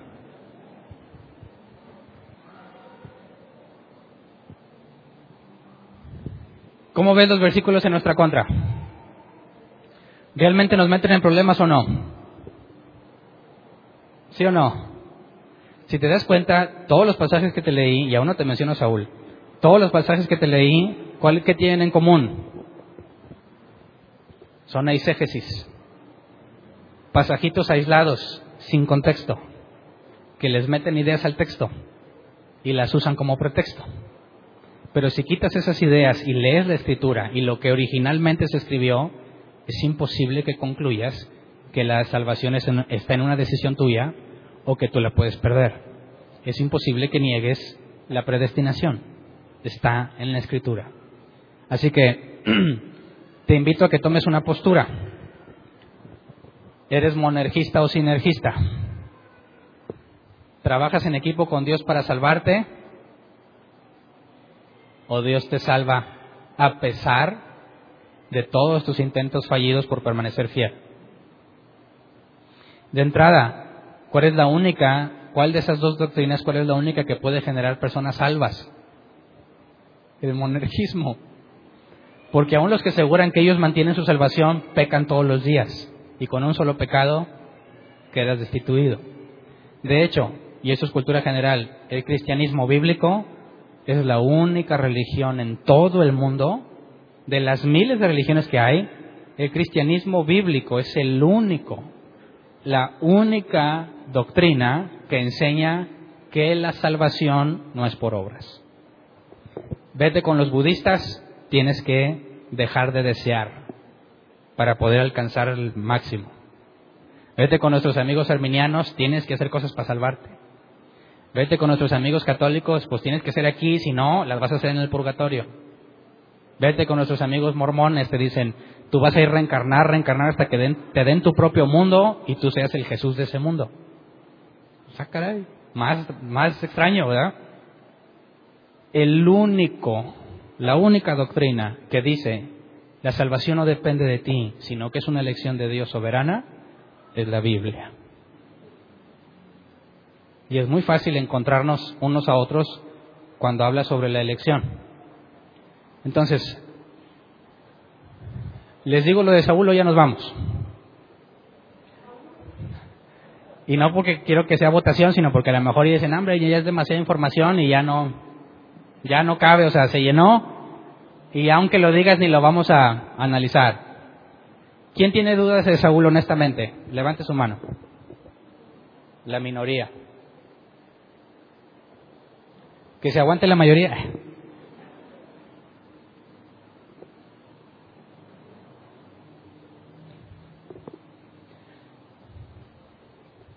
Me van entonces a disculpar. Y me va a disculpar un poquito la mayoría. Voy a abusar un poco de su tiempo porque es una pregunta muy constante que me hacen en redes sociales y es un tema muy constante que veo en muchos debates y es muy lamentable que los cristianos no se sepan defender. He visto cristianos que tienen información bíblica que se declaran derrotados cuando les hablan de Saúl. Porque parece que Saúl es una evidencia muy clara en nuestra contra. Saúl fue elegido por Dios, tuvo el Espíritu Santo, fue rechazado y se le quitó el Espíritu Santo. Parece que es un ejemplo claro, ¿verdad? Y por eso lo dejé al final. Y vuelvo a hacer, si eres bíblico, si estudias la Biblia y resulta que el caso de Saúl es cierto, ¿Cuántas cartas tenemos que tirar? ¿Cuántas cartas leímos hoy? Casi todo el Nuevo Testamento. Tendrías que tirarlo a la basura porque sería una contradicción. Así que hay un tema interesante con Saúl y necesitamos entenderlo. La respuesta fácil es que están haciendo eisegesis. Eisegesis pura. ¿Por qué? Porque Dios nunca dijo que Saúl era salvo, ¿verdad que no? Dios nunca dijo que había escogido a Saúl para ser salvo. Nunca. El tema de la salvación nunca es mencionado en primera y segunda de Samuel. Pero nuestros amigos eh, contrarios usan a Saúl en el tema de la salvación, aunque el contexto de las cartas de los libros de Samuel jamás fue la salvación. Entonces hagamos un resumen muy breve de lo que pasó con Saúl para sacar una conclusión igualmente breve. Yo sé que de este tema podríamos hacer toda una predicación, pero por cuestión de tiempo y como quiero avanzar ya a los Corintios, este, vamos a resolverlo hoy. Así que les voy a leer los pasajes seguidos, rápidos. No pierdas tiempo en apuntarlos, no porque te quiero confundir, ¿eh? Te puedes llevar el audio y analizarlos con detenimiento, pero lo hago por cuestión de tiempo. Entonces, primera de Samuel 8, 6 al 9 dice, cuando le dijeron que querían tener un rey, Samuel se disgustó, entonces se puso a orar al Señor, pero el Señor le dijo, considera seriamente todo lo que el pueblo te diga, en realidad no te han rechazado a ti, sino a mí, pues no quieren que yo reine sobre ellos. Pausa. ¿Se acuerdan que Samuel se hizo viejo, sus hijos eran corruptos, el pueblo se queja, Samuel, tus hijos son unos corruptos, queremos un rey. Samuel va y le dice a Dios que quieren un rey. ¿Qué le dice Dios? El Señor le dijo, versículo 7, considera seriamente todo lo que el pueblo te diga. En realidad, no te han rechazado a ti, sino a mí, pues no quieren que yo reine sobre ellos. Esto es muy importante.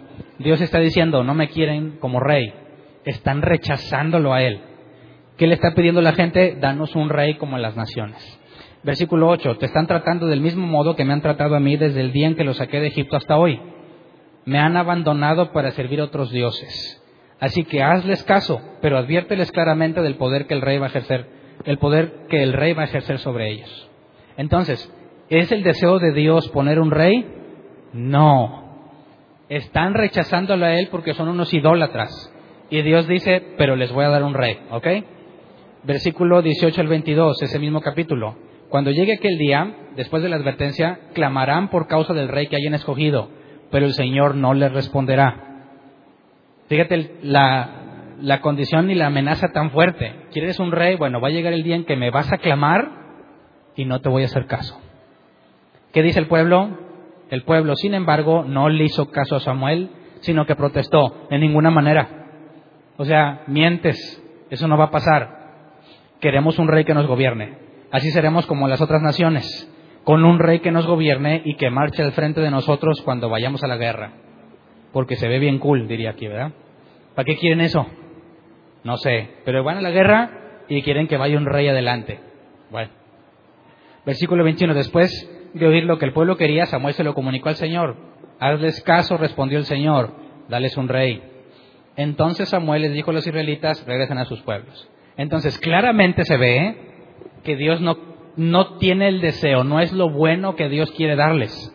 Es, me han rechazado, ok, dales un rey. Luego vamos a Samuel, 1 Samuel 10, 6 al 9. Aquí ya está hablando, porque estoy recortando toda la historia, ¿eh?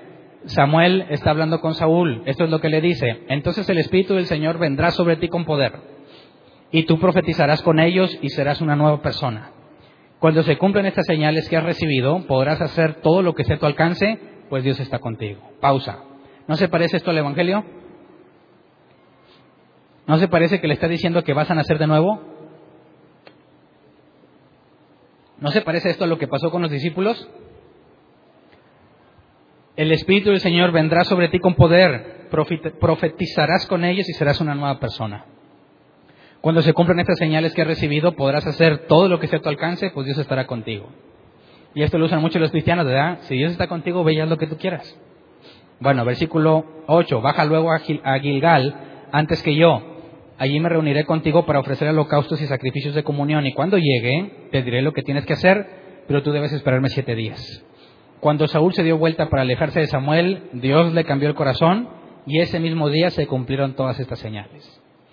Más se parece al Evangelio, ¿no? En ese mismo momento que se voltea, Dios le cambia el corazón. La palabra corazón es el lev, hebreo lev, mente, hombre interior. Parece aquí que están haciendo de nuevo, ¿no? Le cambió la mente. Primero de Samuel 12:13. Dios presenta, bueno, Dios por medio de Samuel presenta a Saúl como rey. Dice, pues bien, aquí tienen al rey que pidieron y que han escogido. Pero tengan en cuenta que es el Señor quien les ha dado ese rey. Entonces, los criterios, las características de Saúl, ¿quién las eligió? ¿Dios o el pueblo? ¿Qué dice ahí? Al rey que pidieron y que han escogido. ¿Pero quién lo escogió? Dios. Entonces, ¿cómo es que Dios les dice a ellos que ellos lo escogieron? Si el que lo escogió fue Dios. Porque Dios escogió lo que ellos querían. ¿Me explico? Entonces, el rey Saúl está diseñado para darle gusto a quién? al pueblo de Israel. Pero Dios le puso su Espíritu Santo, le dijo que iba a profetizar y le cambió su corazón. ¿Ok? Primero de Samuel 15, 23. estoy brincando bastantes cosas y viene el momento en que Samuel lo confronta y le dice que fue desechado. Primero de Samuel 15, 23. La rebeldía es tan grave como la adivinación y la arrogancia como el pecado de la idolatría. Y como tú has rechazado la palabra del Señor, Él te ha rechazado como rey. Vemos que no se esperó Saúl el sacrificio, él se aventó el sacrificio para que no se le fuera el ejército, y Dios dice, lo que hiciste es peor que la adivinación y peor que la idolatría, te rechazo. Pero tenía el Espíritu Santo y le había cambiado su corazón. Primera de Samuel 16, 14. ¿Qué pasó entonces después de que Samuel le dijo eso y de que Dios lo desechó? El Espíritu del Señor se apartó de Saúl y en su lugar el Señor le envió un espíritu maligno para que lo atormentara. Entonces, además de que le quitó el Espíritu Santo, le mandó un demonio. Ah, fíjate bien, ¿quién lo mandó? ¿O el demonio vio la oportunidad y aprovechó? Dios lo mandó. Muestra de la plena autoridad que él tiene, ¿verdad? ¿Qué conclusión llegamos entonces con Saúl? Saúl no estaba buscando ser rey, ¿verdad que no? Dios le dice, tú vas a ser rey le pone de su Espíritu Santo, profetiza, le cambia el corazón. Saúl no se mantuvo, lo desecha, le quita su Espíritu Santo y le pone un demonio. ¿Se salvó o se perdió Saúl? ¿Está gozando en la presencia de Dios? ¿O va a ser echado al fuego eterno? ¿Quién vota porque se salvó? Nadie. ¿Quién vota porque se perdió? Tampoco nadie.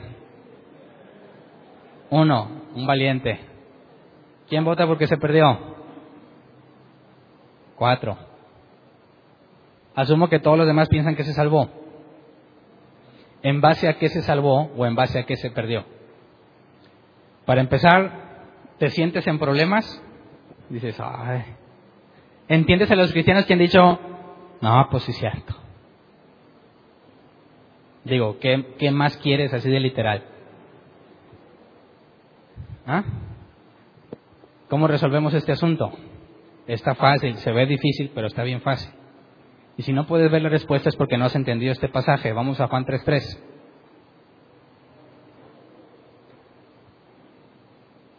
¿Qué dice? Ah, todavía no lo ponen. Juan 3.3, de veras te aseguro quien, que quien no nazca de nuevo no puede ver el reino de Dios, dijo Jesús. Yo te hago una pregunta. ¿Saúl nació de nuevo? ¿Sí o no? ¿Qué pasó con eso de que vino el Espíritu Santo sobre él y le cambió el corazón? ¿Nació de nuevo? ¿Qué opinas? ¿Cómo podemos saber? Porque si es por votos, cada quien puede pensar lo que quiera. ¿Qué dijo Jesús al respecto? Mateo 7, 16 al 20. Fíjate, si no entiendes claramente el nuevo nacimiento, tienes dudas sobre Saúl. Mateo 7, 16 al 20. Por sus frutos los conocerán. ¿Acaso se recogen uvas de los espinos o higos de los cardos? Del mismo modo, todo árbol bueno da fruto bueno, pero el árbol malo da fruto malo. Un árbol bueno no puede dar fruto malo, y un árbol malo no puede dar fruto bueno. Todo árbol que no da buen fruto se corta y se arroja al fuego, así que sus, por sus frutos los conocerán. ¿Cuáles serán los frutos de Saúl? ¿Cuáles? Lo leímos claramente. Desobediencia, era considerado como arrogancia e idolatría, como rebeldía. ¿Ese es fruto de un buen árbol? Un buen árbol da malos frutos, así que estamos poniendo en problemas a Saúl, ¿verdad? Ahora, todavía hay más. Saúl profetizó, ¿verdad? Mateo 7, 21 al 23. ¿Qué dice? Ah, no todo el que me dice Señor, Señor entrará en el reino de los cielos, sino solo el que hace la voluntad de mi Padre que está en el cielo. Pausa. Solo el que hace la voluntad vuelve a hablar de los frutos. No todo el que me dice Señor. Luego, muchos me dirán en aquel día, Señor, Señor, ¿no profetizamos en tu nombre? Caso de Saúl, ¿verdad? Y en tu nombre expulsamos demonios e hicimos muchos milagros. Aquí está Judas, ¿verdad? Entonces les diré claramente, jamás los conocí, aléjense de mí, hacedores de maldad. Entonces, ¿el hecho de que Saúl profetizara significa que es salvo? No. Pero ¿cómo es que una persona profetiza? ¿Cómo es que una persona hace milagros y expulsa demonios y le dice, no profetizamos en tu nombre y en tu nombre expulsamos milagros? Perdón. Y ahí hice una herejía, ¿verdad? Ahora van a andar expulsando milagros todos expulsamos demonios e hicimos milagros. ¿En nombre de quién lo hicieron? En nombre de Jesús. ¿Qué significa que digas que en el nombre de Jesús? Que Él te mandó. Si tú vienes y me dices, hermano, yo le saludo en el nombre de Jesús, ¿qué entiendes? Me estás diciendo que Jesús te dijo, hoy tu tarea es que vayas y saludes a Hernán. Y este hermano dijo, sí Señor. Y vino y me dijo, en el nombre de Jesús te saludo. Y ella, pues dile a Jesús que muchas gracias. Eso significa en el nombre de Jesús. Estás diciendo que te mandó, ¿verdad? Si tú le dices a un demonio, sale en el nombre de Jesús y no sale, ¿qué te está diciendo el demonio? Mentiroso. Jesús no dijo nada. ¿Verdad? Y eres un falso profeta. Porque estás diciendo que hablas por Dios y es mentira. Por eso no me oyen que dicen, en el nombre de Jesús, amén porque a mí no me dijo nada, ¿eh? Ok, entonces estos que, que Jesús les va a decir apártense de mí, ¿en nombre de quién lo hicieron? En nombre de Jesús, Jesús los mandó. ¿Cómo es posible que unos profetizaron porque Jesús los mandó? Hicieron milagros porque Jesús los mandó, expulsaron demonios porque Jesús los mandó y luego les dice apártate de mí. ¿Qué significa esto? Analicemos entonces, otro caso similar al de Saúl, ¿quién se acuerda de Balaam? Balaam profetizó. Números 23, 4 al 5. Dios vino a su encuentro y Balaam le dijo, he preparado siete altares y en cada altar he ofrecido un novillo y un carnero. Entonces el Señor puso palabra en boca de Balaam y le dijo, vuelve a donde está Balac y repite lo que te voy a decir. ¿Fue Balaam un profeta? Sí si le dice, pongo palabra en ti, ve y di esto, es un profeta de Dios. ¿Balaam era salvo? ¿Mm? Entonces, fíjate, Dios le dice a Balaam, ve y di esto, lo convierte en profeta. ¿En nombre de quién va a profetizar? En nombre de Dios. Segunda de Pedro 1.21.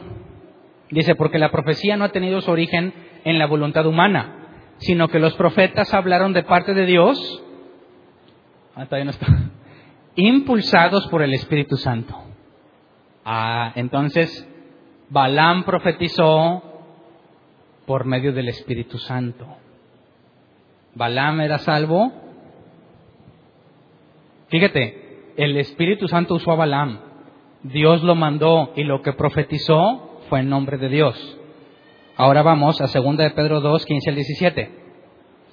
Han abandonado el camino recto y se han extraviado para seguir la senda de Balán, hijo de Bosor, a quien le encantaba el salario de la injusticia. Pero fue reprendido por su maldad. Su burra, una, una muda bestia de carga, habló con voz humana y refrenó la locura del profeta. Entonces, ¿se salvó o no se salvó? Estos individuos son fuentes sin agua, niebla empujada por la tormenta, para quienes está reservada la más densa oscuridad. ¿Se salvó Balaam?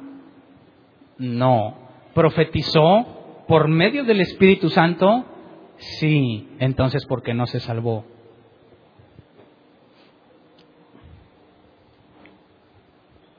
Último, Juan 14, 15 al 17. Si ustedes me aman, obedecerán mis mandamientos. Otra vez vuelve a hacer referencia a los frutos, ¿verdad? ¿Qué haces? Y yo le pediré al Padre y Él les dará otro consolador para que los acompañe siempre, el Espíritu de verdad, a quien el mundo no puede aceptar porque no lo ve ni lo conoce. Pero ustedes sí lo conocen porque vive con ustedes y estará en ustedes. Así que hay una diferencia muy importante entre vivir con el Espíritu Santo y tener al Espíritu Santo en ti. Balaam fue usado por el Espíritu Santo, ¿verdad? ¿El Espíritu Santo vivía en Balaam? No. ¿Saúl fue usado por el Espíritu Santo? Sí. ¿Le cambió su manera de pensar? Sí. ¿Vivía el Espíritu Santo en Saúl? No. ¿Había nacido de nuevo Saúl? No. Balaam tampoco. Judas tampoco. A eso se les llama iluminados. Gente que Dios usó, pero que nunca depositó lo que el Nuevo Testamento llama la garantía de la promesa, el Espíritu Santo. ¿Cómo es que Judas hizo milagros? Pues igual que Balaam profetizó, igual que esos que Jesús mencionó. Dios les puede dar su Espíritu Santo temporalmente para que cumplan algo. Si no, explícame cómo habló la burra. O la burra se salva. Basado en eso, lamentablemente muchos dicen que los perros van al cielo. Dice, ah, ¿por qué la burra que Dios usó no, no la va a llevar al cielo? No entiendes qué es el cielo, ¿verdad? Si piensas que las burras y los perros van a andar ahí. No es por despreciar a las burras ni a los perros, pero no tiene nada que ver los animales con la presencia de Dios en todo el contexto bíblico. Pero entonces, ¿tienes algún problema con Saúl? A la luz de la escritura, ¿es alguien que perdió la salvación o es alguien que nunca fue salvo? Nunca fue salvo. De hecho, desde entrada Dios dijo, ponles el rey que ellos quieren. Y se van a quejar. Y les pone a Saúl y le dice, ten Saúl, para que te muevas porque Saúl decía de sí mismo, yo quién soy, soy de Benjamín, de la tribu más pequeña de todas. Dice que le cambió su corazón, su pensamiento. ¿Por qué? ¿Cómo andaba después? Poco antes de que Samuel lo desechara, acaba de edificar una estatua en su honor. ¿Cambió su manera de pensar, sí o no? De decir, yo no soy nadie estaba escondido, a ir a erigir una estatua en su nombre, ¿le cambió su manera de pensar? Sí, pero nunca dice que lo salvó, ni que el Espíritu Santo estaba en él. Literalmente, el Espíritu vendrá con poder, pero nunca dentro de Saúl. ¿Me explico?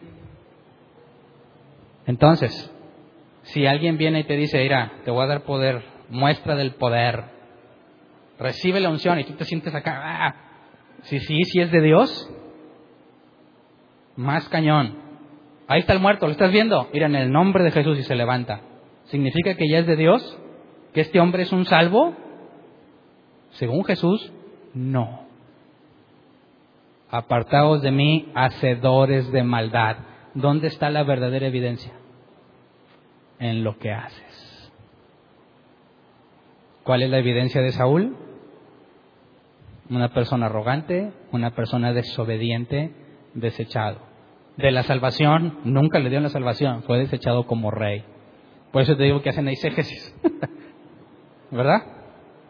¿Quedaron dudas de Saúl? Bueno, entonces vamos a ponernos de pie, vamos a orar.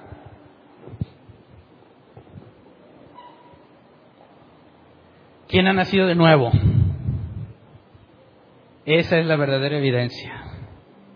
Te pueden apantallar con milagros. Martín Lutero dijo, si una doctrina hace llover milagros todos los días, fíjate bien, si una doctrina hace llover milagros todos los días, pero no se apega en la escritura, debe ser desechada.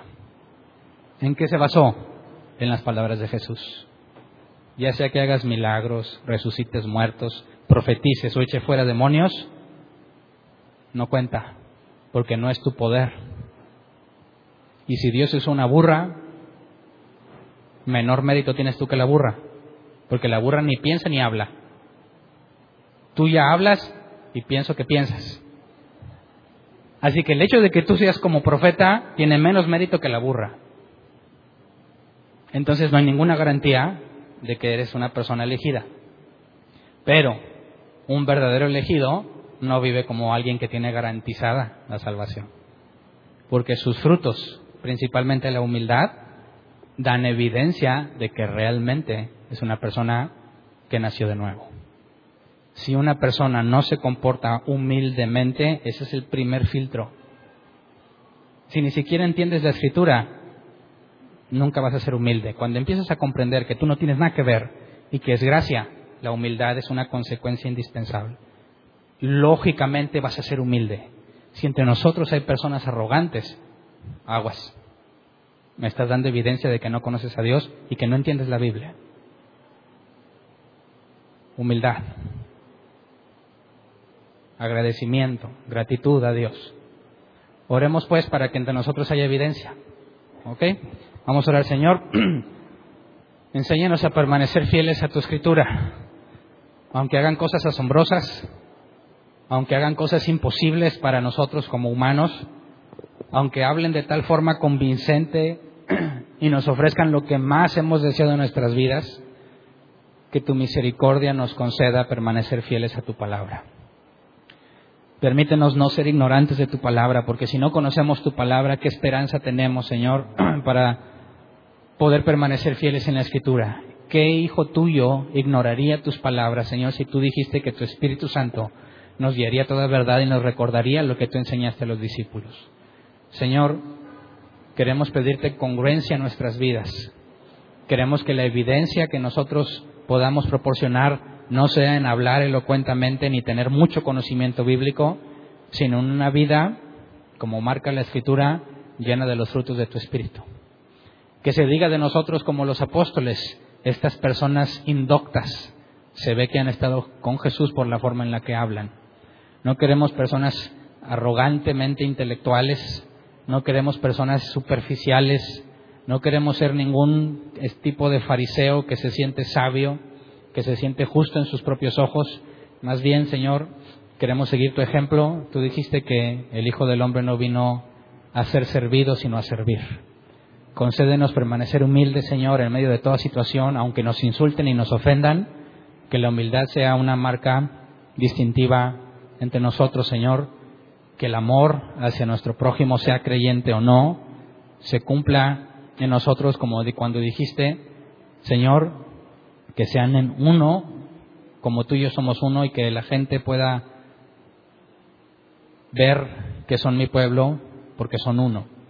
Enséñanos en medio de nuestras diferencias poder permanecer fieles a la base y al fundamento bíblico que nos has dado, para que tu nombre sea exaltado, Señor, para que nosotros permanezcamos humildes y que la gloria y la honra sea para ti, Señor. Gracias por todo lo que has hecho y lo que harás, Señor. Amén. Como nuevo cliente de Western Union, puedes disfrutar de una tarifa de envío de cero dólares en tu primera transferencia internacional de dinero en línea. Envía dinero a los tuyos en casa de manera rápida, fácil y conveniente. Visita westernunion.com o descarga nuestra app hoy mismo y tu primera tarifa de envío corre por nuestra cuenta. Apliquen ganancias por cambio de moneda. No disponible para tarjetas de crédito y envíos a Cuba. Servicios proporcionados por Western Union Financial Services Inc. NMLS 906983 o Western Union International Services LLS NMLS 9069 85